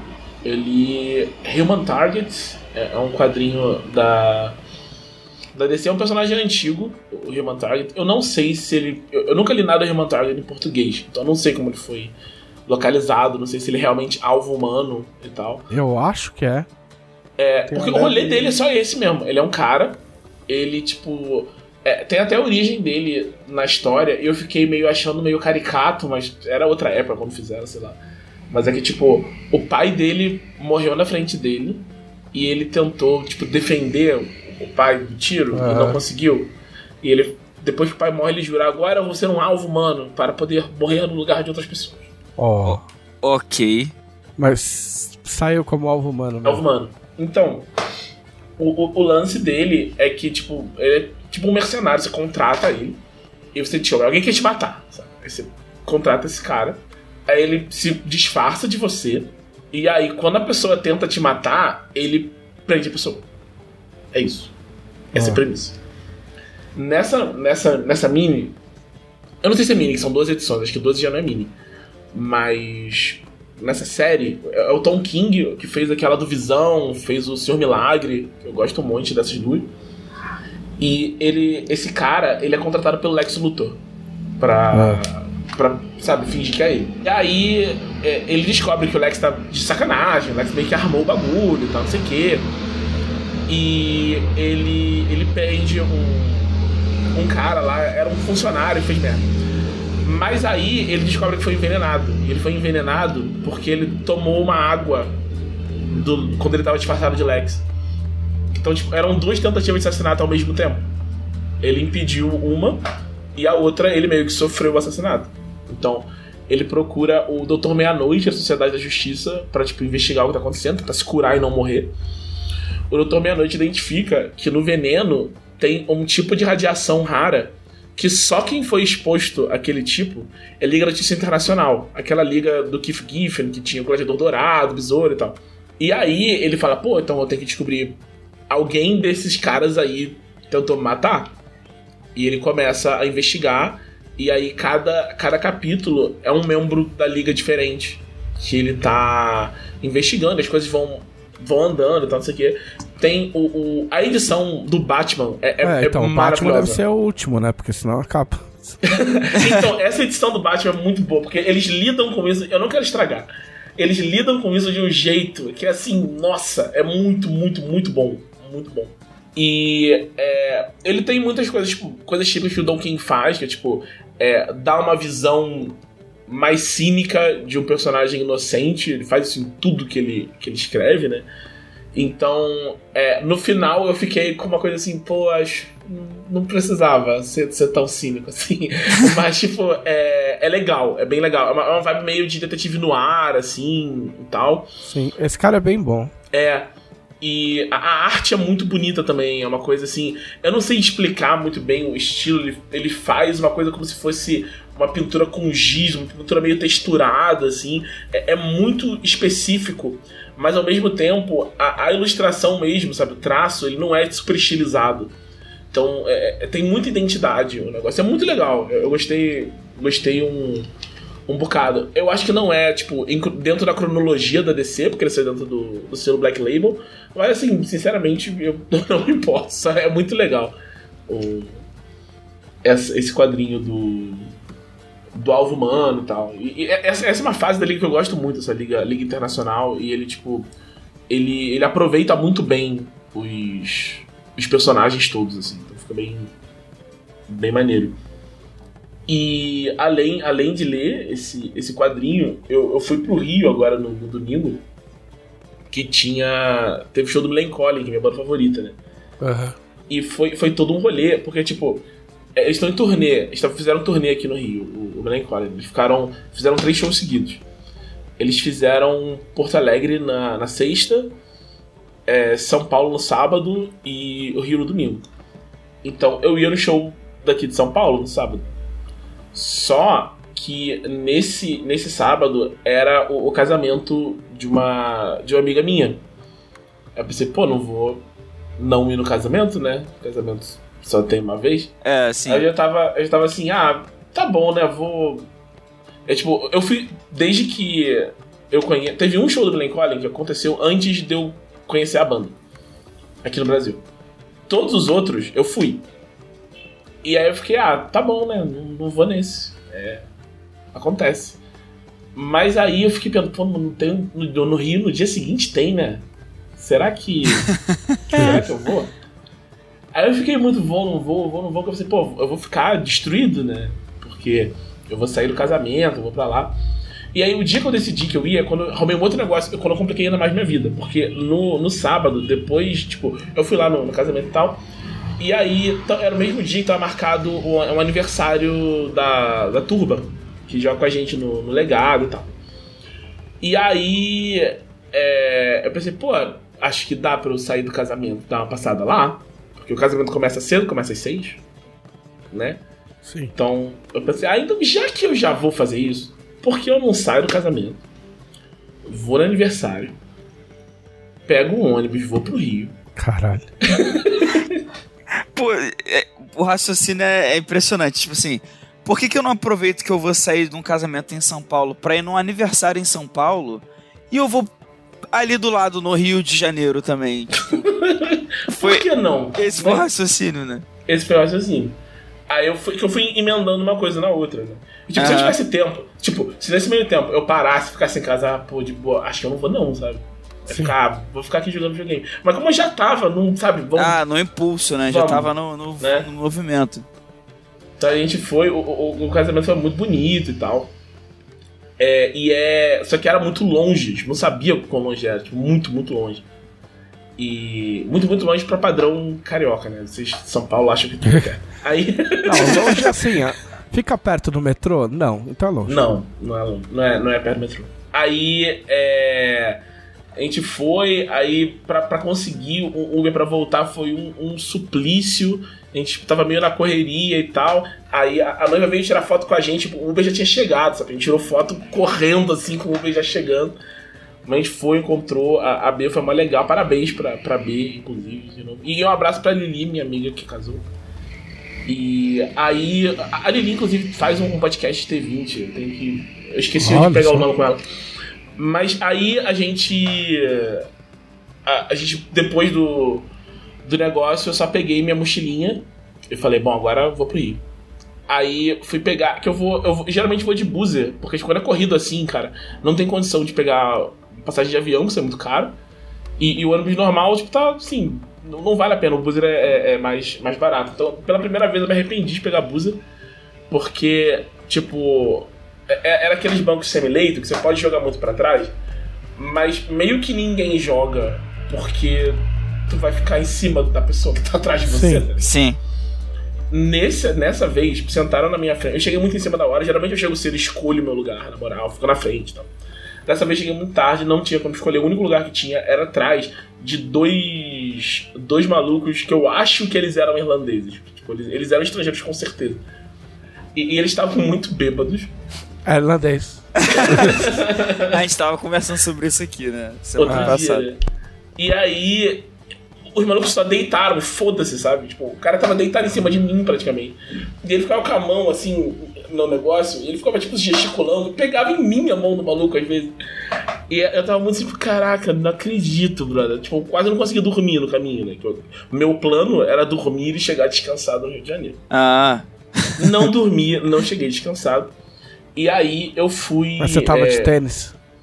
Eu tava de tênis. importante. Aí eu fui pra, pra casa da minha mãe. Que mentira. Eu fui. Não, verdade. Eu fui pra casa da minha mãe, só que eu cheguei na casa da minha mãe, e minha mãe falou: Vamos na casa do seu irmão. E aí, o meu irmão, ele tem. Meu irmão tem dois filhos e ele é divorciado, né? Então, é, entre a, de estar em outro estado, não sei o quê, eu hum, faz, faz anos, com a minha sobrinha mais nova, faz anos que eu não via, e o meu sobrinho. Não, mas mais velha, faz anos que eu não vi, meu sobrinho mais novo, eu nunca tinha visto ele com consciência, assim, só assim que ele nasceu. Tipo, o É, porque moleque ele ficava, ele ficava assim. "Ugh", tava sempre sabe? dormindo. Ugh. E aí, é, tipo, eu cheguei lá e o esse, esse meu sobrinho mais novo, e- ele adora super-herói, né? Então, Ih. o, meu irmão vivia falando assim: ah, pô, seu tio gosta muito de super-herói, quando você chegar aí você vai poder ficar brincando com ele, não sei o quê. Aí eu cheguei lá, o menino tava super empolgado e queria ficar, sabe, mostrando todos os desenhos dele. E tu super-herói, mortão. E é um mortão, mas, pô, não vou deixar o moleque, sabe? Não, pô, é isso aí. Aí a gente ficou lá, a gente ficou brincando e tal, não sei o que. Eu só ficando o quê? Mais cansado, mais exausto. E, e isso era de manhã, tá ligado? Isso, isso era 9 horas da manhã, sei lá. A gente ficou nessa, nessa batida de, de brincar com as crianças até minha irmã chegar pro, pro almoço, que minha irmã é incapaz. Eu tava marcado meio-dia, minha irmã é incapaz de chegar no horário pra qualquer coisa. Então, umas 3 horas da tarde ela chegou. A gente pôde comer. Porra, mas aí Não, de é- meio-dia pra três horas é foda, né? Abraço pra Mariana, minha irmã. É... e aí a gente foi lá e, e comeu. A minha irmã, inclusive, é, é, foi a primeira vez que eu vi minha irmã cozinhando, que ela levou uma lasanha que ela fez. Uma lasanha de brócolis, porque ela é vegetariana. E aconteceu aquele fenômeno que acontece sempre que alguém vegetariano leva uma comida. Que tipo, ah, essa aqui é pra mim, vocês podem comer de vocês. Que todo É. mundo come a comida do vegetariano. Sim. Acontece, acontece com, com a Camila. Quando tipo, ela compra Coca, Coca Zero, por exemplo, por causa da diabetes. Ou quando ela tava com intolerância à lactose também é a mesma coisa. Tipo, ou quando, quando a pessoa não. Acontece muito quando a pessoa não pode comer queijo, aí pede uma pizza sem queijo. Aí come, todo mundo come a pizza assim, tipo Todo calabresa. pizza sem queijo. É. É. Aí, tipo, teve isso, a gente comeu lá e tal. O, o meu, meu sobrinho é muito engraçado, porque, tipo, ele tem três anos, sabe? Mas ele tem, não sei, ele se, se expressa de um jeito muito que eu não esperava de criança, assim. Tipo, teve uma hora que eu tava conversando com a minha mãe e ele queria que eu voltasse lá pra brincar com ele. Ele voltou pra mesa e falou: Tio, já acabou sua cerveja. Você pode voltar lá pra brincar. Nossa. Eu fiquei tipo, cara, que raciocínio é esse, mano? Como tu sequer sabe que é uma cerveja, tá ligado? Aí depois eu fui finalmente pro, pro show. É, eu saí muito cedo, porque eu desaprendi o quão perto as coisas são no Rio de Janeiro. Cheguei no Circo Voador muito, muito, muito cedo e tal. E é muito bizarro, porque, tipo, assim que eu cheguei, é, é, eu, tipo, a partir do momento que eu cheguei no Voador, eu fui me sentindo rejuvenescendo a cada, a cada momento, sabe? Porque tu, tu vê todo mundo que, tipo, eu, eu tipo, acompanho. Eu tocava em, banda de, de uh, coisa punk underground quando eu era adolescente e tal. E, e tu vê os mesmos caras, nos mesmos lugares, da mesma roupa, sabe? Sim. Então você, caraca, maluco, parece que, sabe, a pessoa tá mais velha, mas parece tudo igual. Sim. Então, tipo, nossa, foi, foi uma sensação muito. E eu, tipo, eu, não, eu só combinei com um amigo meu de encontrar lá, porque ele tinha acabado de voltar do Japão, fazia muito tempo que a gente não se via. Então eu falei, ah, te encontrar lá no show e tal. Eu não combinei com mais ninguém. E eu encontrei, tipo, gente, é, amigo meu da faculdade, amigo meu do colégio, gente que jogava RPG comigo. Porque, sabe, meio que todo mundo tava nessa vibe do Melancholy. Eu não encontrei o Anésio. Eu sempre encontro o Anésio em show do, do Melancholy, Anésio da New Order. Ele não foi nesse show. Mandei uma mensagem pra ele depois falando: Você perdeu, que foi muito bom.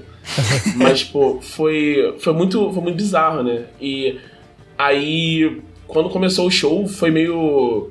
Teve um monte de banda de abertura, né? E quando começou o, o show mesmo, teve. Primeiro, eu, eu percebi que a, a, idade chegou pros caras do, do Melancholy, né? Que o, o, o, vocalista, o Nicola, ele tava cantando as músicas, tipo, um tom abaixo do que ele grava. E ele tava desacelerando, porque que senão ele não ia conseguir tancar o show, sabe? Tinha uma música que ele desacelerava, assim. E, e, pô, assim, tem que entender, os caras estão. Fizeram três shows seguidos, né? Então, é, tipo, tem, é, tem isso também, né? Independente disso, os caras iam estar tá exaustos. Mas, tipo, eles estavam muito empolgados, muito, muito empolgados. Tipo, você via. É, dá, dá pra ver que o cara tava cansado pela performance, assim, mas, tipo, pelo comportamento, você nunca ia dizer, porque eles estavam empolgadaços, estavam pulando, estavam puxando o pessoal para cantar. Eles chamaram um cara no palco para cantar uma música inteira, a, a The Ballad, que é o vocalista das bandas de abertura, que era muito fã, eles chamaram ele lá para cantar com, com ele. Foi quando eu percebi que o tom tava, tava errado, porque o cara cantou no tom certo. e aí eles tocaram. Tipo, o último álbum do Melancholia saiu em 2019. Ele é meio ruim, assim. E os caras de Melancholy mesmo sabem, porque eles só tocaram duas músicas do álbum novo. No, no cartaz que fica assim no fundo, né? Não tinha o, o álbum, tipo, não estavam dizendo que era a turnê do álbum novo, sabe? E. Hum, eles ah, é tocaram. É, que esses álbuns. Eu nem, nem ouvi, mas assim, esses álbuns novos, eles, eles são muito, tipo. A maior parte acaba sendo uma pegada tipo. É, galera, nós estamos aqui fazendo a mesma coisa de sempre, ainda somos muito rebeldes, mas as músicas, tipo, tipo. Não, cara. É, assim, tipo, não, eles cara, fizeram... dá pra perceber que o tempo passou. Fica, fica tranquilo, tá de boa. Tá eles fizeram. Eles fizeram um 2015 que é muito, tipo. Se encontraram o que eles estavam fazendo, uhum. sabe? Porque eles. Eh, as músicas do Melancholy, tipo, dos primeiros álbuns, a música era tipo da idade que eles estavam na época, eles começaram muito novos. Então tem coisa sobre bullying, tem coisa sobre relacionamento, tem coisa sobre comprar sua primeira moto, são coisas assim, né? Uhum. E aí eles ficaram meio, tem um, meio perdidos um tempo nesse sentido. E aí, este 2015, o, o True Blue, ele é um álbum de ativismo político, ele é um álbum pró-imigração. Uhum. Então, tipo, eles encontraram uma coisa para ficar revoltados Sim. Que condiz com a idade deles, né? Então, esse álbum, True Blue, é muito bom. É muito bom mesmo. Tipo, você vê que eles estão fazendo as coisas com o coração. Só que aí eles fizeram outro em 2019, o SOS, que ele é tipo. meio que igual ao True Blue, só que pior.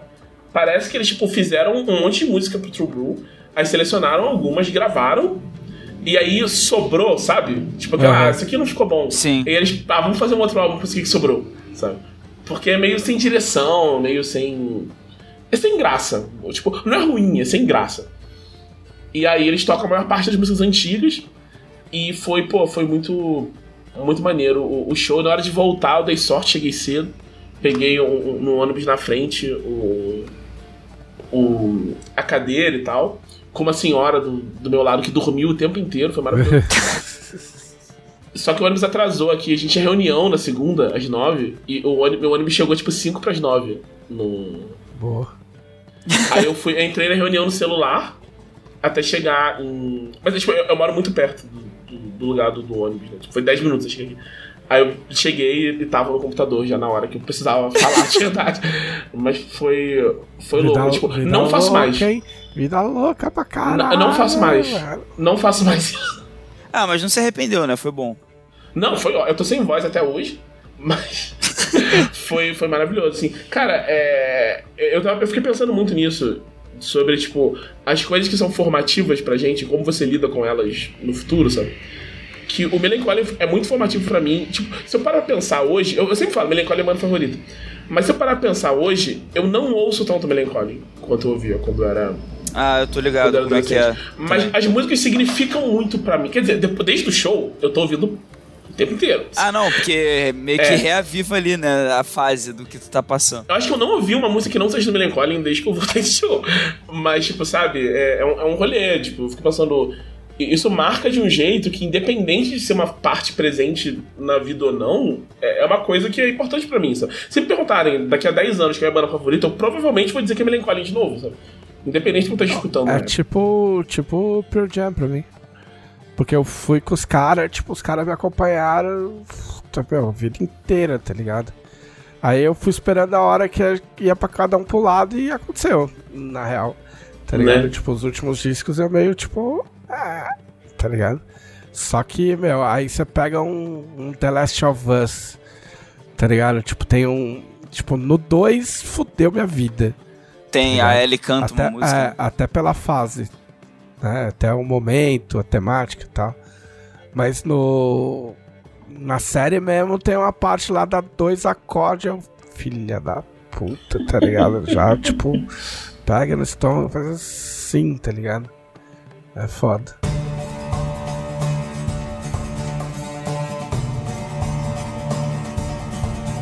É. Puta, tem o Glauco, né? Tem o Glauco. tá treinando o Glauco pra ser candidato a deputado. Pra ele falar rápido. É. Meu nome é Glauco Lessa, Valt. É tipo assim, tudo fala Não, muito. É, é, bom que a gente gravando esse horário, a gente tem, o, a gente tem aí a pressão do almoço. Entendeu? É verdade, como é, vai batendo é o famoso, a fome. tipo, é, fala, fala aí que você tá com fome, mano. Então, gente, nessa última semana, tô até me espreguiçando aqui. Ah, eu, eu comecei a... Tem duas coisas só, né? Eu comecei a jogar um Zeldinha, que é o Zelda A Link Between Worlds, que é pra Nintendo 3DS, que eu comprei do Ramon, tipo, dois anos atrás. Ramon Mineiro. Um abraço pro Ramon Mineiro. Ele tava, ele tava vendendo, eu comprei, e aí eu deixei lacrado, foi assim, ah, um dia eu vou jogar. E aí eu nunca tinha jogado. E aí agora que eu tô quase zerando o Cult of the Lamb, que eu já falei aqui em vários episódios, se você quiser saber, ou ver os episódios passados. Eu tô quase zerando, tô no chefe final, só que ele é muito difícil. Difícil no sentido assim, de coordenação motora mesmo, eu já fiz tudo no jogo. Só que eu, é aquela parada, get good, né? é, e aí não adianta nada, eu já tenho todos os upgrades, várias coisas, mas chega lá e o bicho é muito forte. E aí é, eu voltei para Campo Grande esse fim de semana e tal, né? É, pra visitar minha mãe. Aí eu pensei assim, pô, quer saber? Eu vou levar o 3DS, afinal não é pra isso que serve, portátil, né? E aí é, eu vou. Eu vou pegar esse Zelda. Porque, assim, eu tô num hype pro Zelda novo, que é uma parada inacreditável. O meu YouTube é só vídeo de análise do trailer, teoria de fã, é, lore do, de jogos que já foram, já aconteceram. Coisa que a galera tenta ver no trailer que pode ter a ver com a história do jogo. Meu YouTube é só isso. É. E aí, enfim, aí bateu com essa vontade. Eu tenho um Zelda aqui que eu nunca joguei, né? Então eu vou jogar. E eu, eu joguei bem pouquinho, bem no comecinho só. Porque... o, o Glauco é igual eu, mano.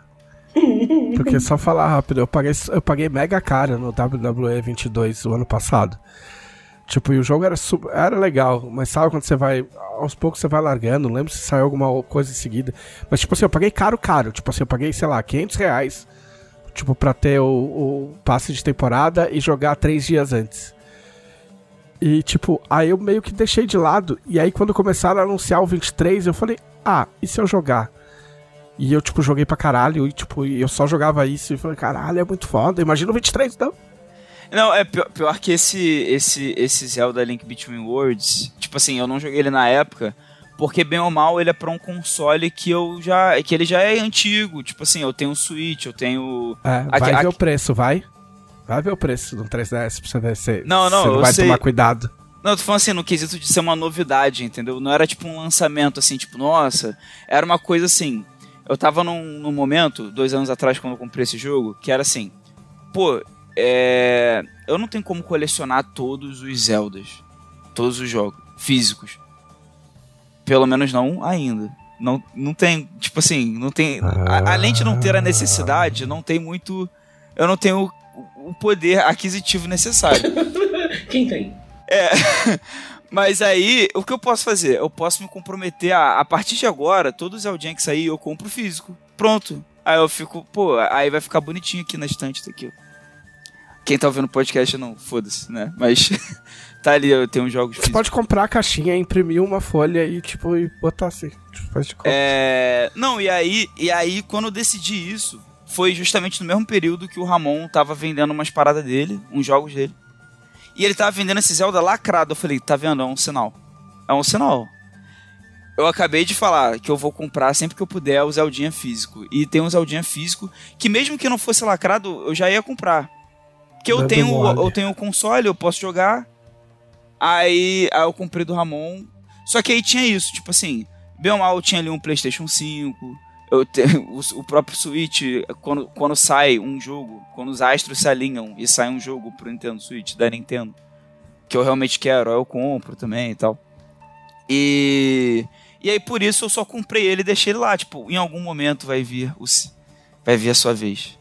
E aí veio essa vez agora. E aí eu vou, eu comecei a jogar, é bem legal porque esse jogo, pra falar um pouquinho dele, né? Ele apela muito pra um senso de nostalgia que não me pega, porque o, o Link Between Worlds, ele se passa no mesmo no mesmo mundo do A Link to the Past. Até por isso que um um título faz referência ao outro, né? É, então, o mapa de, de Hyrule, né? Ele é igual, ele é o mesmo. Só que com gráfico melhorado, essas paradas assim. É e aquele que fica 2D pra passar na parede, né? Isso, é. E com uma história nova. Nessa história nova, ele vai ter essa habilidade aí que ele vai entrar na parede pra. Então é, é curioso, porque do ponto de vista, ele é um Zelda 2D que você, daqueles que você olha de, de cima pra baixo, né? É top-down, acho que chamam, né? A perspectiva. E só que ele brinca com essas noções de perspectiva. Porque quando você, você vira uma pintura na parede, a câmera te acompanha. Enfim, você fica 2D de um jeito diferente, né? Porque você Sim, tá na vira um parede. side-scroller. É, vira um side-scroller, só que ainda é 3D, porque quando você chega na quina da parede você vira. O, Sim, é- enfim, Ele dobra junto. ele dobra junto. É essa que é a parada mais legal, né? E várias coisas que, que a galera tá ovacionando no Breath of the Wild é, e na- nessa continuação aí do do Zelda, que é tipo, ah, o jogo ficou menos linear, você, você fica solto no mundo e você pode fazer um monte de coisa.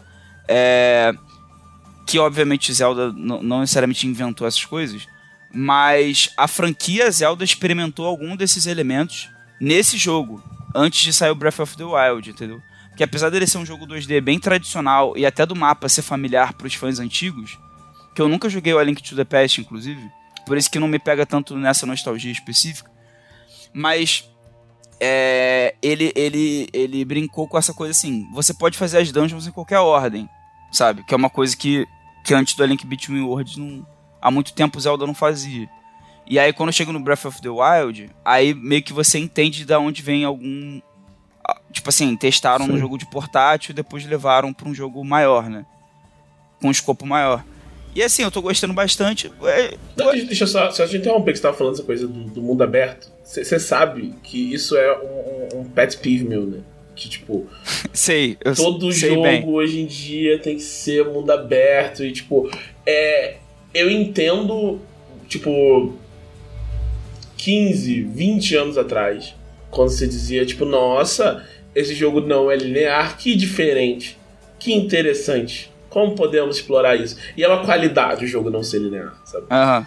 Agora, hoje em dia, você fala, ah, não, olha só, que bom que esse jogo não é linear. Nenhum jogo é linear mais, praticamente, sabe? Por que você sabe? Por que que isso tem de legal? Sabe? Eu entendo que por si só, isso não é bom ou ruim, né? Tipo, o jogo é linear ou não, não é, não é uma qualidade. É, não, sabe? tem como o jogo ser linear e ser muito bom também. É, só que, tipo, o, me incomoda como, tipo, o fato de um jogo ser mundo aberto, ser não linear, torna ele automaticamente melhor, tipo, pra crítica especializada, sabe? Ah, sim. Ó, esse jogo é bom porque, tipo, Não, pro, é mundo porque aberto. é porque é porque é uma, é uma conta é uma conta cruel. Tipo assim, os jogos estão cada vez mais caros, você paga cada vez mais por um jogo, mundo aberto te dá mais coisas pra fazer. Dentro da história ou fora da história e, e- e, tipo, os... não tô falando que eu gosto, porque eu- é muito difícil terminar jogo mundo aberto, eu não sei se eu já terminei. Mas, tipo assim, ele te dá a oportunidade de fazer coisas que não tem absolutamente nada a ver com a história, tá ligado? A hora que você quiser, entendeu? Agora, por que será que The Last of Us e Uncharted fazem sucesso e God of War. Entendeu? São absolutamente é. lineares. Então, é, assim. Fica aí, fica aí, o questionamento, fica aí a provocação. Fica aí o questionamento. É, tipo, eu acho que a quantidade de conteúdo no jogo, eu acho que isso é uma coisa que tipo, realmente tá pagando 300 conto no jogo. E você vai jogar é, 20 é, horas acabou, sabe? Não vai gostar, né? Então, ter mais conteúdo eu sempre acho que é uma coisa bacana. Eu acho que o mundo, o mundo aberto acaba servindo muito nesse sentido por causa do desenvolvedor, né? Porque, tipo, quando você está desenvolvendo um. Você tá tendo uma equipe de, de GD você vai convencer os caras a fazer o negócio. Fala assim: vou fazer uma side quest aqui opcional que você só pode fazer se o personagem do primeiro capítulo não morreu. Aí vou falar: pô, brother, isso aí é uma parte de jogadores não vai jogar, isso é desperdício de dinheiro, a gente não vai investir pra você fazer isso. Você não vai fazer essa ideia, sabe? Uhum. Quando você faz mundo aberto, tudo pode acontecer sempre, em tudo, em qualquer lugar. Então todo o conteúdo está aberto para todos os jogadores. Então acho que faz sentido nesse, nesse lado, sabe? Sim. Lado do desenvolvimento também. É, inclusive. Mas, o que não dá mais é, é, é jogo da Ubisoft. É, então, eu, eu ia chegar nesse ponto. Eu acho que parte da crítica é ver com bons olhos qualquer jogo aberto, de mundo aberto, que não seja linear. Não é linear no, exatamente no sentido tipo The Last of Us, é linear num outro sentido. É por causa de jogos como os mundo aberto do, da Ubisoft. Porque, assim, em teoria ele não é linear.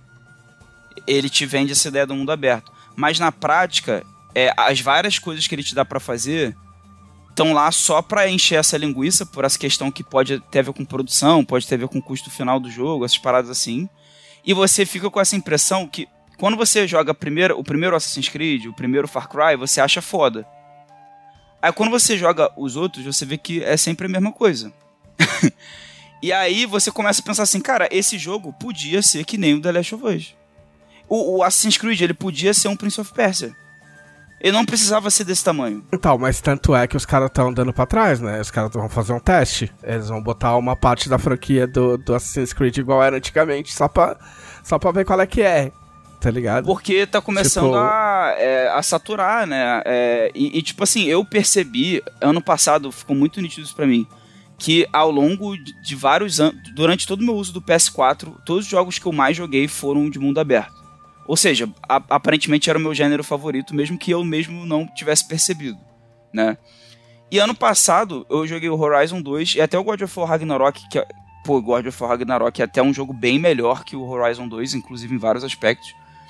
E o God of War Ragnarok ele flerta com alguns elementos de mundo aberto, só que é mais contido. Tipo assim, não é um mundo aberto você vai para qualquer direção. É mais direcionado. Quando você chega numa certa área do jogo, você, você pode andar para aqui e para ali, mas naquela área. Aí depois, quando você passar de um certo ponto, meio que o ah, jogo vai te guiando. De, eu sou a favor de afunilar a, a narrativa e, tipo, e dar caminhos muito nítidos, entendeu? Tipo, você faz uma missão, faz duas missões, faz três missões, aí na terceira missão você encontra o, o, o Jonas da cabana, e o Jonas da cabana tipo, te dá a entender que se, se você for naquela montanha lá, tem um, tem um gigante, mas, mas a missão principal você tem um limite, aí você fala, meu, foda-se, eu vou ver o que tem na porra da, da, da montanha. Aí você vai na montanha, entendeu? Tipo assim, você vai na montanha. Sim. Sacou? Você não vai dar uma volta, blá blá blá, e achar outras coisas, e aí. Entendeu? Você vai na porra da montanha, caralho. É, então, é por Entendeu? isso que eu acho que tipo, o jogo. é legal de... ter side, side quests, é legal ter coisas para Eu gosto de descobrir coisas. Tipo, uh, no, no próprio. Fazer uma meia culpa no, no, próprio Assassin's Creed você pode, você pode diminuir a quantidade de indicadores no mapa. Não lembro, que, não lembro se foi aqui no podcast que eu falei isso. Que você, acho que você, não sei se você falou que tem ansiedade de, de ver aquele monte de pontinho no mapa. E ele te dá uma escala é, do uma, ele, te, ele te dá uma escala do quanto você quer ver. Tipo, se você não quer, se você quer ver só os principais, ele te mostra só os principais. E o resto você pode descobrir se você estiver passando por ali. E, os lugares por onde você passar, você não descobre. Tipo um, tipo um Elden Ring da vida. Exatamente, entendeu? exatamente. É, eu ia chegar nesse ponto. Por isso que eu acho que esses jogos tipo Elden Ring ou Zelda, que, que, que na verdade eles não fazem nada de novo num certo sentido, porque se você pegar o primeiro Zelda ou alguns jogos antigos mesmo, que tem essa coisa da exploração, só que era tudo 2D. Era isso Final que você Fantasy. falou. É, era inovador na época, porque, pô, posso ir para qualquer direção e tem coisas que acontecem que se eu não tivesse vindo aqui, eu nunca teria visto. É que você pega um Final Fantasy, jogos... você pode andar pra qualquer lugar, mas na verdade você só pode ir num lugar. Então você só fica passeando para fazer encontro aleatório, mas só tem um lugar que você pode entrar. Ah. Não, então, Entendeu? então, o primeiro Zelda, ele, ele tinha esse espírito de, tipo assim, você fazia as dungeons em qualquer ordem, é, até por questões técnicas, você não tinha minimapa, você não sabia onde estavam as coisas, você tinha que ficar andando e achar as coisas. É, é como se alguns desses jogos de mundo aberto agora resgatassem um pouco esses elementos, né? Porque porque eu acho que tá rolando essa, essa percepção de que, cara, se o jogo tá apontando tudo que eu posso fazer, é, eu não precisava ter um mapa então para ficar andando. Eu podia só, podia, o jogo podia só organizar isso para mim logo numa, numa narrativa, numa, numa progressão de dificuldade que eu ia achar legal. Tipo, eu não ia precisar ter um mapa e ficar andando de ponto de interrogação para ponto de interrogação, né? Eu, eu, acho que até daí veio a, a, o meme do SR de videogame, que esse ano eu comecei jogando um monte de jogo que não tem nada a ver com o mundo aberto, por sinal, né? Ou era Rogue, é, ou era Metroidvania, ou era essas coisas assim, né? O próprio Tunic, ele é um jogo bem de exploração inspirado em Zelda e, e, e ele é tipo assim, você tem que fazer as coisas numa determinada ordem, mas o jogo não fica apontando para onde você tem que ir o tempo todo, né? É...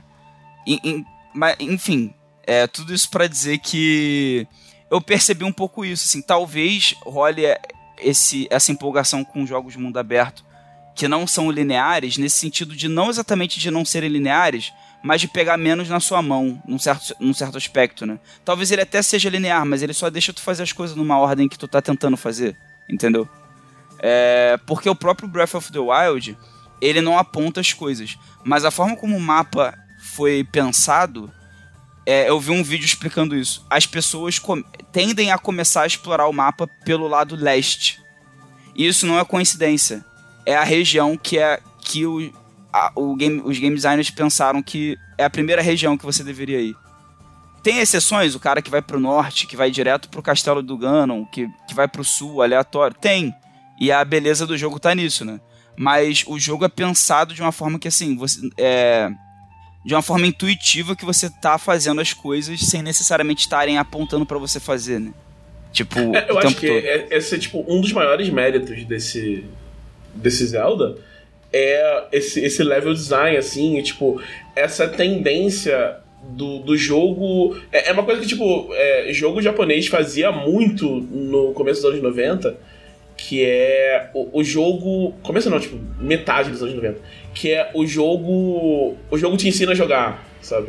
Ele não tem uma, um tutorial escrito dizendo, mas tipo, ele vai te apresentando desafios de uma forma que você, por conta própria, vai aprendendo a, tipo, engajar com as mecânicas do jogo e, vai jogando. Tem um vídeo muito bom do Dragon Raptor falando isso sobre. Inclusive sobre Zelda. Ele, ele tem um falando sobre isso sobre Mega Man e ele tem outro apontando como o, o design foi na direção contrária em um. Eu não lembro qual é o Zelda, mas é tipo. Ele compara, acho que o Ocarina com um Zelda. Ah, não, é, o, o, o, Zelda com o passar do tempo, quanto mais linear ele foi ficando no, nesse sentido assim de vamos contar uma história e vai ter uma ordem da dungeon, etc é, mais, é, vamos dizer assim, explicar, mais explicado ele vai ficando. Isso, aconte, isso acontece mesmo. É.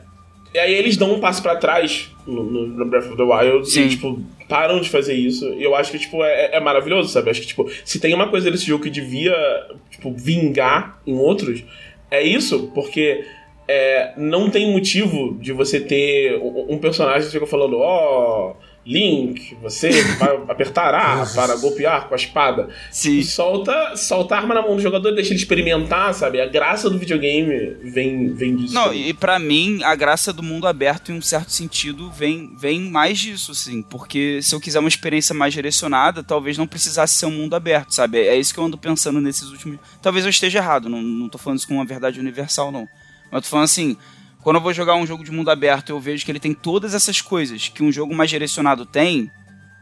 Seja do tutorial até as missões, que, tipo assim, são bem. Eu comentei isso aqui do Horizon 2 na época, sabe? Eu fico assim, pô, isso aqui podia ser uma campanha foda. Tipo assim, podia ser uma campanha foda de 40 horas. Uma campanha longa ainda. Porque se você pega a campanha do Horizon 2, só a campanha e joga, é, é um jogo longo por si só, sabe? O que faz ele chegar a 100 horas é porque tem as side as, fat, as chamadas fat quests, né? Que você acaba se vendo obrigado a fazer ou, ou ou sei lá, você faz porque você quer ter um item, alguma coisa assim. Ou tem uma side story ali legal, realmente vale a pena fazer. Não é como se o Horizon fosse um jogo muito ruim, tem várias side quests muito boas para fazer. Mas sei lá, dava pra imaginar isso que nem o Trevisan falou, que nem o God of War fez, que é tipo, tem side quest no God of War, por exemplo. Mas ele não precisa ter um mapa inteiro aberto para você chegar nessas missões secundárias, sabe? Ele vai te apresentando as áreas uma de cada vez, em cada área tem essas side quests e elas são bem legais de fazer, assim. Então acho que para esses jogos dá para encontrar esse meio termo. Ou se o jogo quer abraçar a coisa da, da, exploração, assim, um mundo vivo, várias coisas acontecem, aí parte pra, pra vibe do Elden Ring e do Zelda atual, que aí eu acho que é mais mais legítimo, sabe? Que aí, tipo assim, não, realmente, então pelo menos o mundo está justificado. Ter um mundo desse tamanho faz sentido, sabe o que eu quero dizer? É tipo isso. Foi, foi isso aí que eu fiz. É, além disso, eu tentei jogar o Ring Fit Adventure. É, que eu comprei pra Laís, eu comentei no episódio passado. É um joguinho de Switch que você faz exercícios físicos se divertindo. É, em teoria, né? E aí eu, no ápice da, do meu vigor físico, eu fui jogar e depois de intensos três minutos da primeira fase, é, eu estava morto. E, e, e olha que eu configurei, tem como tu configurar as coisas, né? Tipo, você faz exercícios com regularidade? Eu coloquei nunca. Esse tipo de coisa. é, e aí, ainda assim, eu morri legal. Lógico. E aí. É, não foi tão divertido quanto me pareceu ser. Mas. Mas talvez seja mais por minha culpa do que do jogo. Na verdade, é mais por minha culpa do que do jogo. E a Laís continua jogando, se divertindo horrores. E eu vou tentar jogar mais algumas vezes, pelo menos, assim, pra. A segunda vez que eu joguei já me saí melhor. É uma questão de, né? Como qualquer Sim. exercício. O jogo pode ser divertido, mas ele não vai exercitar você por você mesmo. Você tem que se esforçar. Vamos às perguntas dos conselheiros, então. Thiago Rosa, quem são os conselheiros? Thiago Blue Rose. Os, os conselheiros são as melhores pessoas do universo que apoiam a revista Dragão Brasil no seu maior nível de apoio, ganhando acesso a um grupo exclusivo no Facebook, onde podem acompanhar o desenvolvimento da revista com previews e podem fazer perguntas para esse podcast. Muito bem, perguntas como a do Gustavo Samuel. Qual filme do Oscar de qualquer ano merecia ter ganhado ou pelo menos ter sido indicado? eu, eu tenho uma cabeça horrível para lembrar dessas coisas. Ah, não, mas desse ano, com certeza não, de, não. não de qualquer ano. Não, mas então, eu, eu vou o que eu lembro desse ano? desse ano, Nope tinha que ter sido indicado. Tipo, isso é um absurdo não ter sido indicado. É, é, eu, eu não entendi o Top Gun, mas eu também não assisti porque eu também não me importo. Então, uh, eu lembro que quando, quando Mulan Rouge ganhou, eu fiquei muito puto. Hum. Porque eu queria que outro filme tivesse ganhado, mas eu não lembro qual era o outro filme. E hoje eu gosto muito de Mulan Rouge, então meu comentário não faz o menor sentido. é, eu, eu não acompanhei muito filme ano passado. O, o filme que eu mais me marcou foi o Tudo em Todo Lugar ao mesmo tempo, que foi. Eu tô feliz com o resultado que ele teve. E é isso. É. Anderson Rosa, o que faz uma pessoa gravar o podcast pela manhã? Mas vamos à pergunta: qual a opinião de vocês sobre o filme ganhador do Oscar? Tudo em todo lugar ao mesmo tempo. A minha opinião é que é o filme mais foda que eu vi nos últimos 10 anos. Eu tô chutando 10 anos só pra não falar todos os tempos, porque daí é muito. Mas ele é muito foda em muitos sentidos. E. E é muito foda. Desde a parte técnica até. Até tudo. Não tem nada de errado nesse filme. É, tipo assim, eu, eu, eu, sei que esse filme, ele não pega todo mundo da mesma forma. Tem gente que vê e só acha o filme muito bom, ou acha só o filme legal, ou até acha o filme... E tem gente chata. Tem é, gente, tem gente não, chata e burra. Tem gente chata e burra, porque, tipo assim... Porque é muito raro você achar uma pessoa que fala assim, ah, não gostei. Porque, como eu sempre digo, o não gostar é, é super ok. Tá é, tudo é, bem. É. O tempo é seu, o gosto é seu, você faz o que você quiser, você pode achar o que você quiser. Agora, o cara que começa, tipo assim. Ah, não, esse filme é ruim porque não sei do que, da parte técnica da jornada do herói, porque não tem terceiro ato. Cala a sua boca, cala a sua boca, porque você nem sabe o que está falando. cala a boca. Poupa, poupa palavras. Palavras. Gente não gasta as palavrinhas. Eu, eu recomendei esse filme pra um amigo, ele falou assim, cara, eu achei o filme legal. Tipo, é, ele até falou assim, né? Eu até entendo porque esse filme te pegou tanto, né? Porque a gente é amigo há muitos anos. Mas assim, eu achei ele só um filme legal e eu achei ele muito. Eu entendi porque que ele é super apressado e corrido. Eu entendi que faz sentido no filme. Mas eu não gostei muito disso. falei, não, cara, tudo bem. É, tudo bem, tudo bem é, gostar. É, tipo... Então, mas quantos minutos ele tem? Alguém consegue ver? Ah, não, mas ele nem tá falando da duração do filme, ele tava falando da, da velocidade com que as coisas acontecem. Tipo assim, frenético. Ele tem 2 horas e 19 minutos. 2 horas e 19 minutos. É, é que não é questão de ser apressado, é questão que que o que se espera do filme é todo bagunçado. É, não, ele exatamente. Não, ele não acontece da forma que as pessoas estão acostumadas a assistir filmão. Sim. Entendeu? Não, Quando então... você bagunça a estrutura do filme, as pessoas ficam, ficam perdidas, entendeu? É, foi, Aí o cara que acha que é, que, é muito, que é muito acelerado, que não sei o quê, porque ele não sabe expressar que ele tá acostumado com um tipo de estrutura. Não tô criticando seu amigo. Mas é, isso é em geral. Ela não é, a cabeça da pessoa não entende que ela está acostumada com um tipo de estrutura e um tipo de expectativa, e essa quebra de expectativa e de estrutura bagunça a cabeça dela e ela não consegue mais analisar o filme. Exato. Entendeu? Isso acontece com muita gente. Não, ele. Eu vi, ele... Deixa, deixa, eu só voltar, voltar rapidinho na outra, na outra pergunta. Que eu fui olhar os, os indicados do Oscar de 2019, que eu lembrava ter sido muito injusto. Green Book ganhou. Todo mundo odeia Green Book hoje em dia. Uhum. E Green Book tava concorrendo com Pantera Negra ah, e é. Infiltrados na Clã. Cara, assim, Infiltrado na Clã não ter vencido esse Oscar é, é só absurdo. É, é, só ridículo. Não, então, mas sobre o, o tudo, tudo bastante. É. tudo aquilo lá. Tudo aquilo tudo, que tá aquilo. aí. É, tudo bastante. Tudo isso. É, não, esse meu amigo até falou: não, eu entendi, eu entendi por que, que o filme é assim. Faz sentido ele ser assim, mas eu fiquei, é, tipo, desnorteadaço, não sei o que. Eu falei, não, é realmente. Não, ele não entendeu. Eu vou teimar com isso. Ele não entendeu. Ele fala, ele fala pra você que ele entendeu, mas ele não entendeu. Se ele ficou desnorteado, ele não entendeu. É, eu, eu, na, na ocasião eu interpretei assim, cara, eu até consigo. Eu, eu, eu visualizo que para algumas pessoas pode ser muito louco mesmo. Mas é porque a ideia é ser muito louco mesmo, entendeu? Então, tudo bem. É, é porque, é porque é um filme que exige da cabeça das pessoas. É triste falar isso. Mas é um filme que exige. Porque assim, eu, eu, eu peguei pessoas, tipo, tipo assim, foda-se, eu vi esse filme pirata tá? Porque eu, eu tava muito ansioso pra ver esse filme. A, a, na época que eu acompanhei esse filme, quando ele foi anunciado, tipo, sei lá, eu, quanto tempo atrás, e eu queria demais ver esse filme, e eu não tinha a menor ideia se esse filme ia vir pro cinema aqui. E aí eu baixei, e aí eu assisti sozinho, e aí eu peguei pessoas que eu gosto, trouxe na minha casa, e eu falei, eu não vou falar absolutamente nada sobre esse filme. Eu não quero que vocês vejam nada sobre esse filme. E vocês vão sentar e vocês vão assistir esse filme confiando. E ninguém sabia, e ninguém sabia de nada desse filme. Entendeu? Foi, foi assim que tu me recomendou, inclusive. Aí eu fui ver também. E aí. É. e aí ficou. Cara, todo mundo tomou uma porrada na cara, independente da da vivência, do quanto entende de cinema, do quanto entende de roteiro, e todo mundo, entre aspas, entendeu. Sim. E esse filme ele, ele vai ter um problema muito sério que quanto mais o tempo passa e, e a premiação e tudo mais, mais ele se desgasta. Porque quanto mais você sabe sobre o filme, menos ele funciona. Sim, entendeu? verdade. Até chegar verdade. uma hora que ele vai ser, sei lá, um, as pessoas vão encarar como, ah, é um, é um filme de ação que fala de problemas maternos tá ligado? Porque a, a, graça do filme, acho que esse, esse ponto a gente pode até falar, tipo, meio de boa, né? É que ele, ele começa fingindo que uma coisa e a Sim, outra, né? Porque daí ninguém entendeu, tipo, aqui em casa ninguém entendeu nada. A hora que acontece isso, tipo, ficou todo mundo, caralho, mas eu achei que era tipo um drama familiar, tá ligado? Tipo, e ainda é, entende? Sim. Tipo, e. e, e... É Enfim, maneiro que ele, é, é, realmente ele não deixa de ser. Ele é. é. um filme que ele funciona por quebras de expectativas. O pessoal, os caras mesmos falam.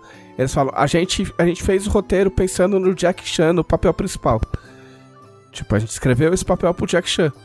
E aí a gente pensou, se a gente fizer o Jack Chan, vai ser só um filme do, Jack, Jack, Chan. Chan. Vai ser um filme de um cara que, tipo, e, e, e, se você pega essa equação toda e bota o Jack Chan ali no lugar da, da Michelle Yeoh, vira um, um filme tipo, que cai de nota abruptamente. Sim. Porque a sim. primeira quebra de expectativa é botar ela ali. Entendeu? E o cara no papel frágil.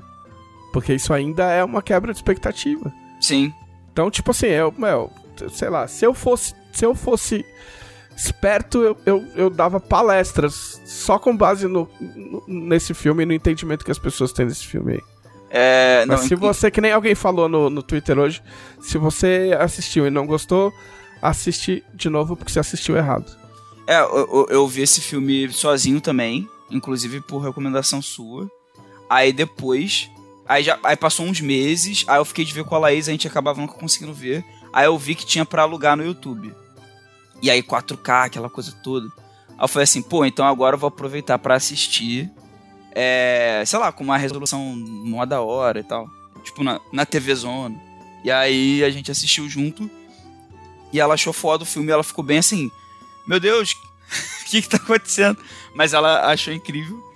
E assim, tu falou do marido da, da protagonista, né? Tipo assim, e, esse é um dos personagens, eu não vou entrar em detalhes, mas assim, eu me identifico muito com esse personagem. É tipo assim, é total. Sei lá, é uma das partes do filme que mais me pegou.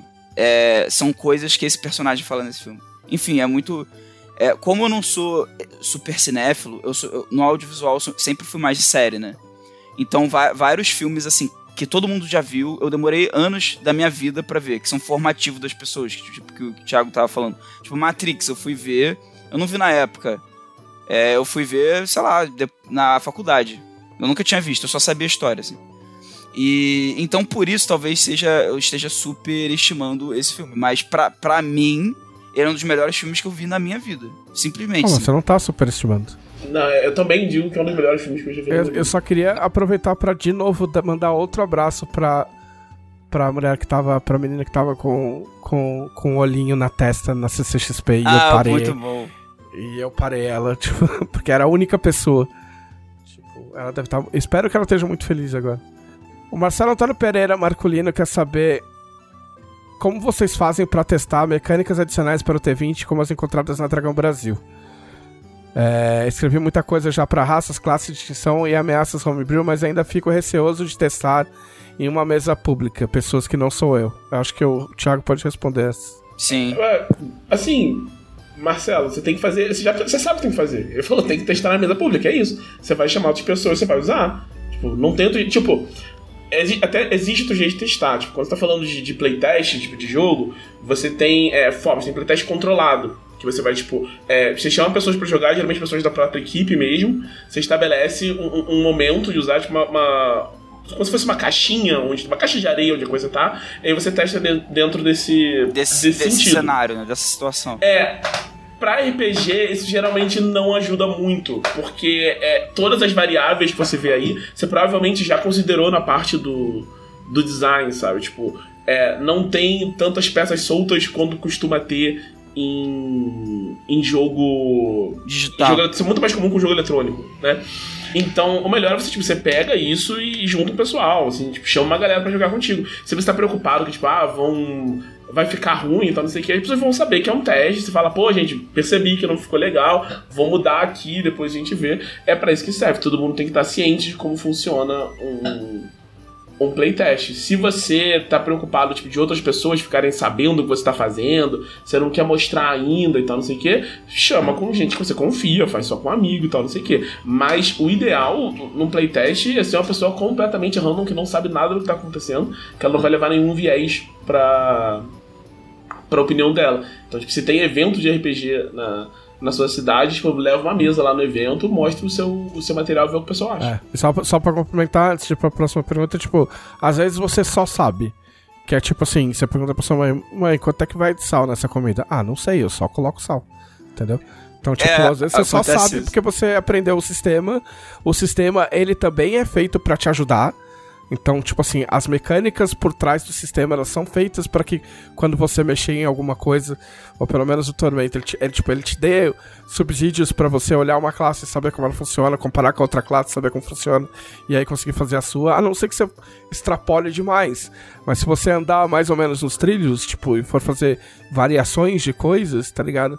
Tipo, não tem muito como quebrar demais, entendeu? Tipo, você vai quebrar é, não, um pouco. Não, nem precisa testar, é, né? Entendeu? A maior parte é. você nem vai precisar Você joga. Cara. Joga, joga com as pessoas, oferece a opção. Fala, olha, pode ser que a gente tenha que ajustar no meio do jogo. E aí você, tipo, a pessoa joga e você fala assim, olha, esse mais um aí é melhor a gente mudar pra mais dois, porque tá um pouco fraco. E é isso. Uh... É, um, um, exemplo que a gente pode dar aqui é o Presa de Coral, né? Que, tipo, a versão que saiu na, na no documento de extinções veio de teste que a gente tava fazendo com com, no legado com o, o, Laos antes mesmo de ser definido que ia ser uma distinção, né? Sim. Então, tipo, a gente adaptou os poderes a partir daí pra ficar lá. É, o Vinícius Cipolotti quer saber: todos os doces do mundo serão erradicados, menos um a sua escolha. Que doce seria esse? Ah, chocolate. Chocolate. É, não. Eu, eu ia dizer mais especificamente brigadeiro, mas acho que chocolate. É porque chocolate você mais aberto, mais tudo. Amplo. Todas as coisas de chocolate. A gente trapaceou, fudido. mas dentro das regras. Uh, Ronaldo Filho, qual apresentador brasileiro ascenderia ao panteão se fosse para Arton e ele seria deus de quê? O Celso Portioli seria o deus da torta na cara. Deus da torta na cara. Tem uma sugestão aqui embaixo, mas eu. O Faustão seria o deus dos relógios. Do relógio? Dos relógios? É, porque sempre tinha um Rolex gigante do tamanho do, do braço dele. No... Ele é, meu, ele ia ser Deus menor dos loucos. Ô louco, bicho. Ô louco, Brincadeira. Bicho. Ele falou ô louco e brincadeira. Ele é, tipo, ia ser parceiro de Nimbi e Rinin. Sim. É, só pra não deixar, não deixar na hora, o Ronaldo Filho falou que ia ficar decepcionado se a gente não fala Silvio Santos, Deus dos baús. Mas o Silvio Santos a gente deixa ele pra lá, né? Eu, eu diria o, o Casimiro. Acho que o Casimiro Casimiro seria... é um bom. Casimiro acenderia o panteão como Deus do Vasco. Deus do, Va Deus é. do Vasco. Deus do Vasco. Não teria outra opção mesmo, cara. É. Uh, Gilmar Burato, piores coisas para se fazer no primeiro encontro com uma trog. Eu sei. Você não pode ser frio. ah, não, não, é, não, tem, não tem resposta. Você não, pode, você não pode levar um perfume de presente. Não seja, é, não seja frio com uma trog. uh, eu, é, eu li antes e fiquei pensando. Só pra ninguém achar ah, que... foi muito boa. Foi muito ah. boa. Uh, Romulo Bartalini, por que o aventureiro atravessou a rua? Somente respostas épicas, por favor. Pô, épica complica aí. Porque pra mim, a minha veio na hora, pra Gasper. Ah. Nossa. Porque senão a, a, a rua, que é um monstro colossal, atravessaria ele. Ok. Um construto. Boa, gostei. Vai, Glauco. Atravessou pra não ser atravessado. É, exatamente. Ah... Falta uma pro almoço. Uh, aí eu fiquei mais pressionado agora. Não sei se vai sair. Mas porque o aventureiro atravessou a rua. Cara, não sei. Eu vou ter que ficar Não, não, não sei no. Não, não, não. Você vai responder qualquer merda, mas você vai responder. Aqui a gente responde todas as perguntas. Ah, não sei. Ele atravessou a rua porque. É porque essa do XP é muito boa. Glauco. Porque a taverna tava do outro lado. Pronto, okay, ele atravessou aí, ó, a rua porque ele, porque ele queria almoçar e são 20 pra, pra uma. é tão simples. Também pode ser. Comer uma batata valcariana de almoço. Aí, ó, tá vendo? Só, só, é só se abrir. Vitor Mendes Demarque, bom dia. Imagino que todos vocês tenham jogado muitos sistemas diferentes. Quais mecânicas vocês gostaram tanto que ficou gravado na memória como, nossa, que mecânica da hora? Eu acho a mecânica de criação de ficha de Traveler muito da hora. Verdade, você tem razão. A mecânica que eu acho da hora são duas, eu sempre falo. Do Burning Wheel. Tipo, uma é o lance de você pegar uma espada do chão e você começar a usar. E aí, depois de um tempo, você sabe usar porque você ficou usando. Tipo, com, com, com um bônus ou sem bônus, não lembro. E aí, tipo assim, depois de X tempos, você, ok, você agora você tem mais um. Porque o seu usou a, a espada. E a outra é você poder ensinar skill pro teu amiguinho. Tipo, o seu personagem tem uma skill e aí você pode é, é, ensinar uma skill pro seu, pro seu parceiro. E isso, obviamente, leva um tempo que, se eu não me engano, é maior do que se você. Não lembro se é maior, se você. Eu não sei. Mas é, mas é um tempo grande, assim. Não é do tipo, ah, então a gente. Eu vou passar essa aventura esse intervalo de aventura e na próxima ele já sabe. Tem estágios em que você vai, vai aprendendo. Mas eu achei foda pra caralho. É, eu gosto muito da mecânica de Kiai e Aiki do Tenno Busho Zero. O Busho Zero é um dos meus RPGs favoritos. E ele funciona assim: você tem. Você vai montar seu personagem, você tem karma. né?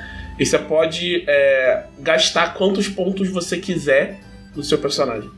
E, quer dizer, tem um limite de 107, que é o máximo que você pode gastar. 107. Hum, 107. Porque tipo, quando você chega em 108 de karma, você deixa de ser.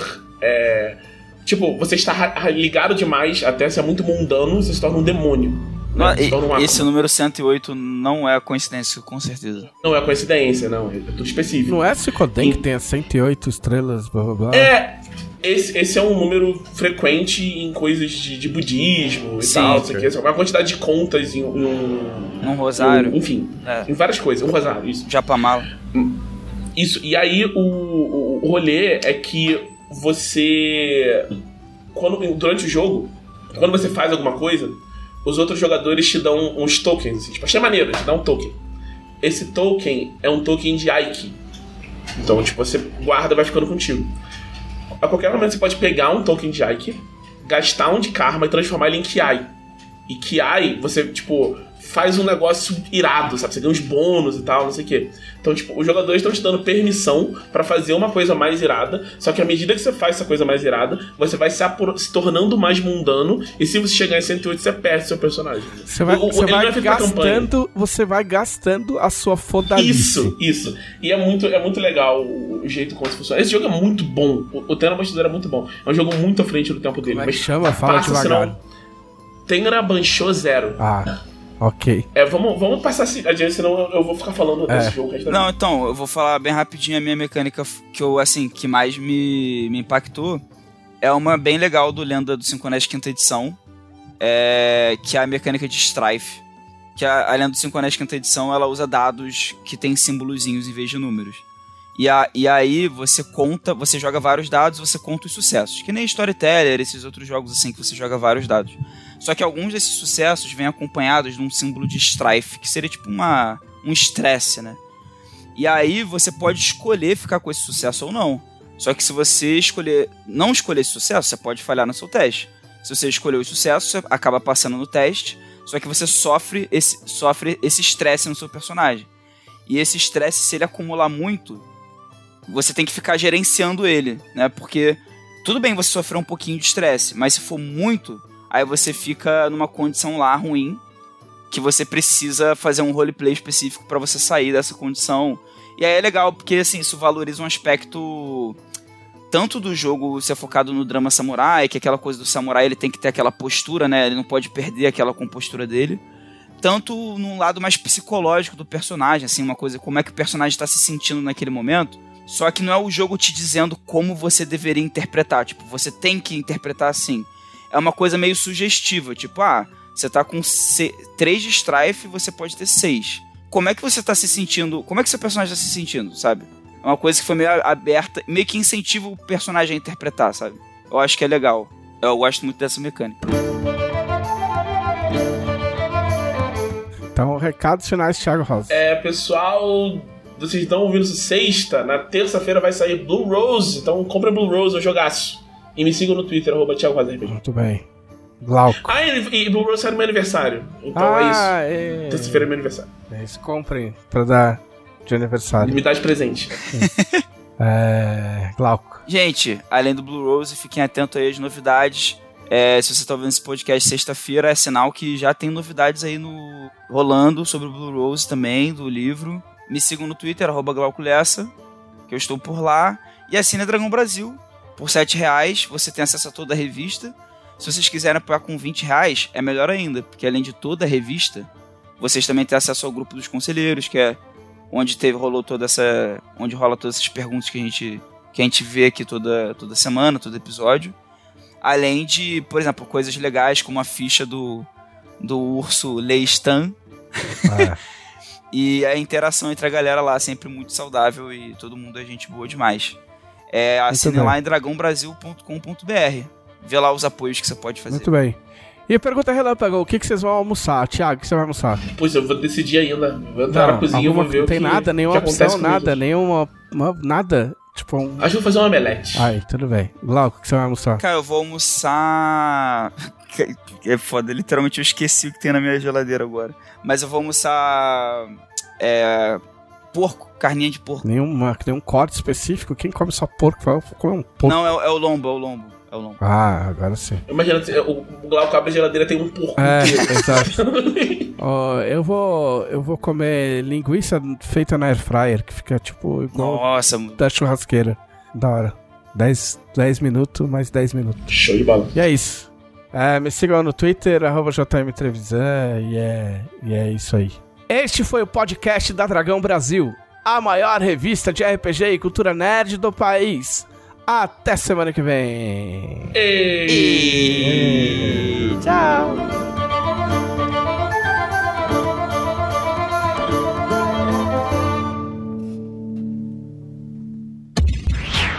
Esse episódio foi editado por Audionias Edições, a sua melhor opção em edições de podcast. Para informações de orçamentos, o e-mail marqueseditor.gmail.com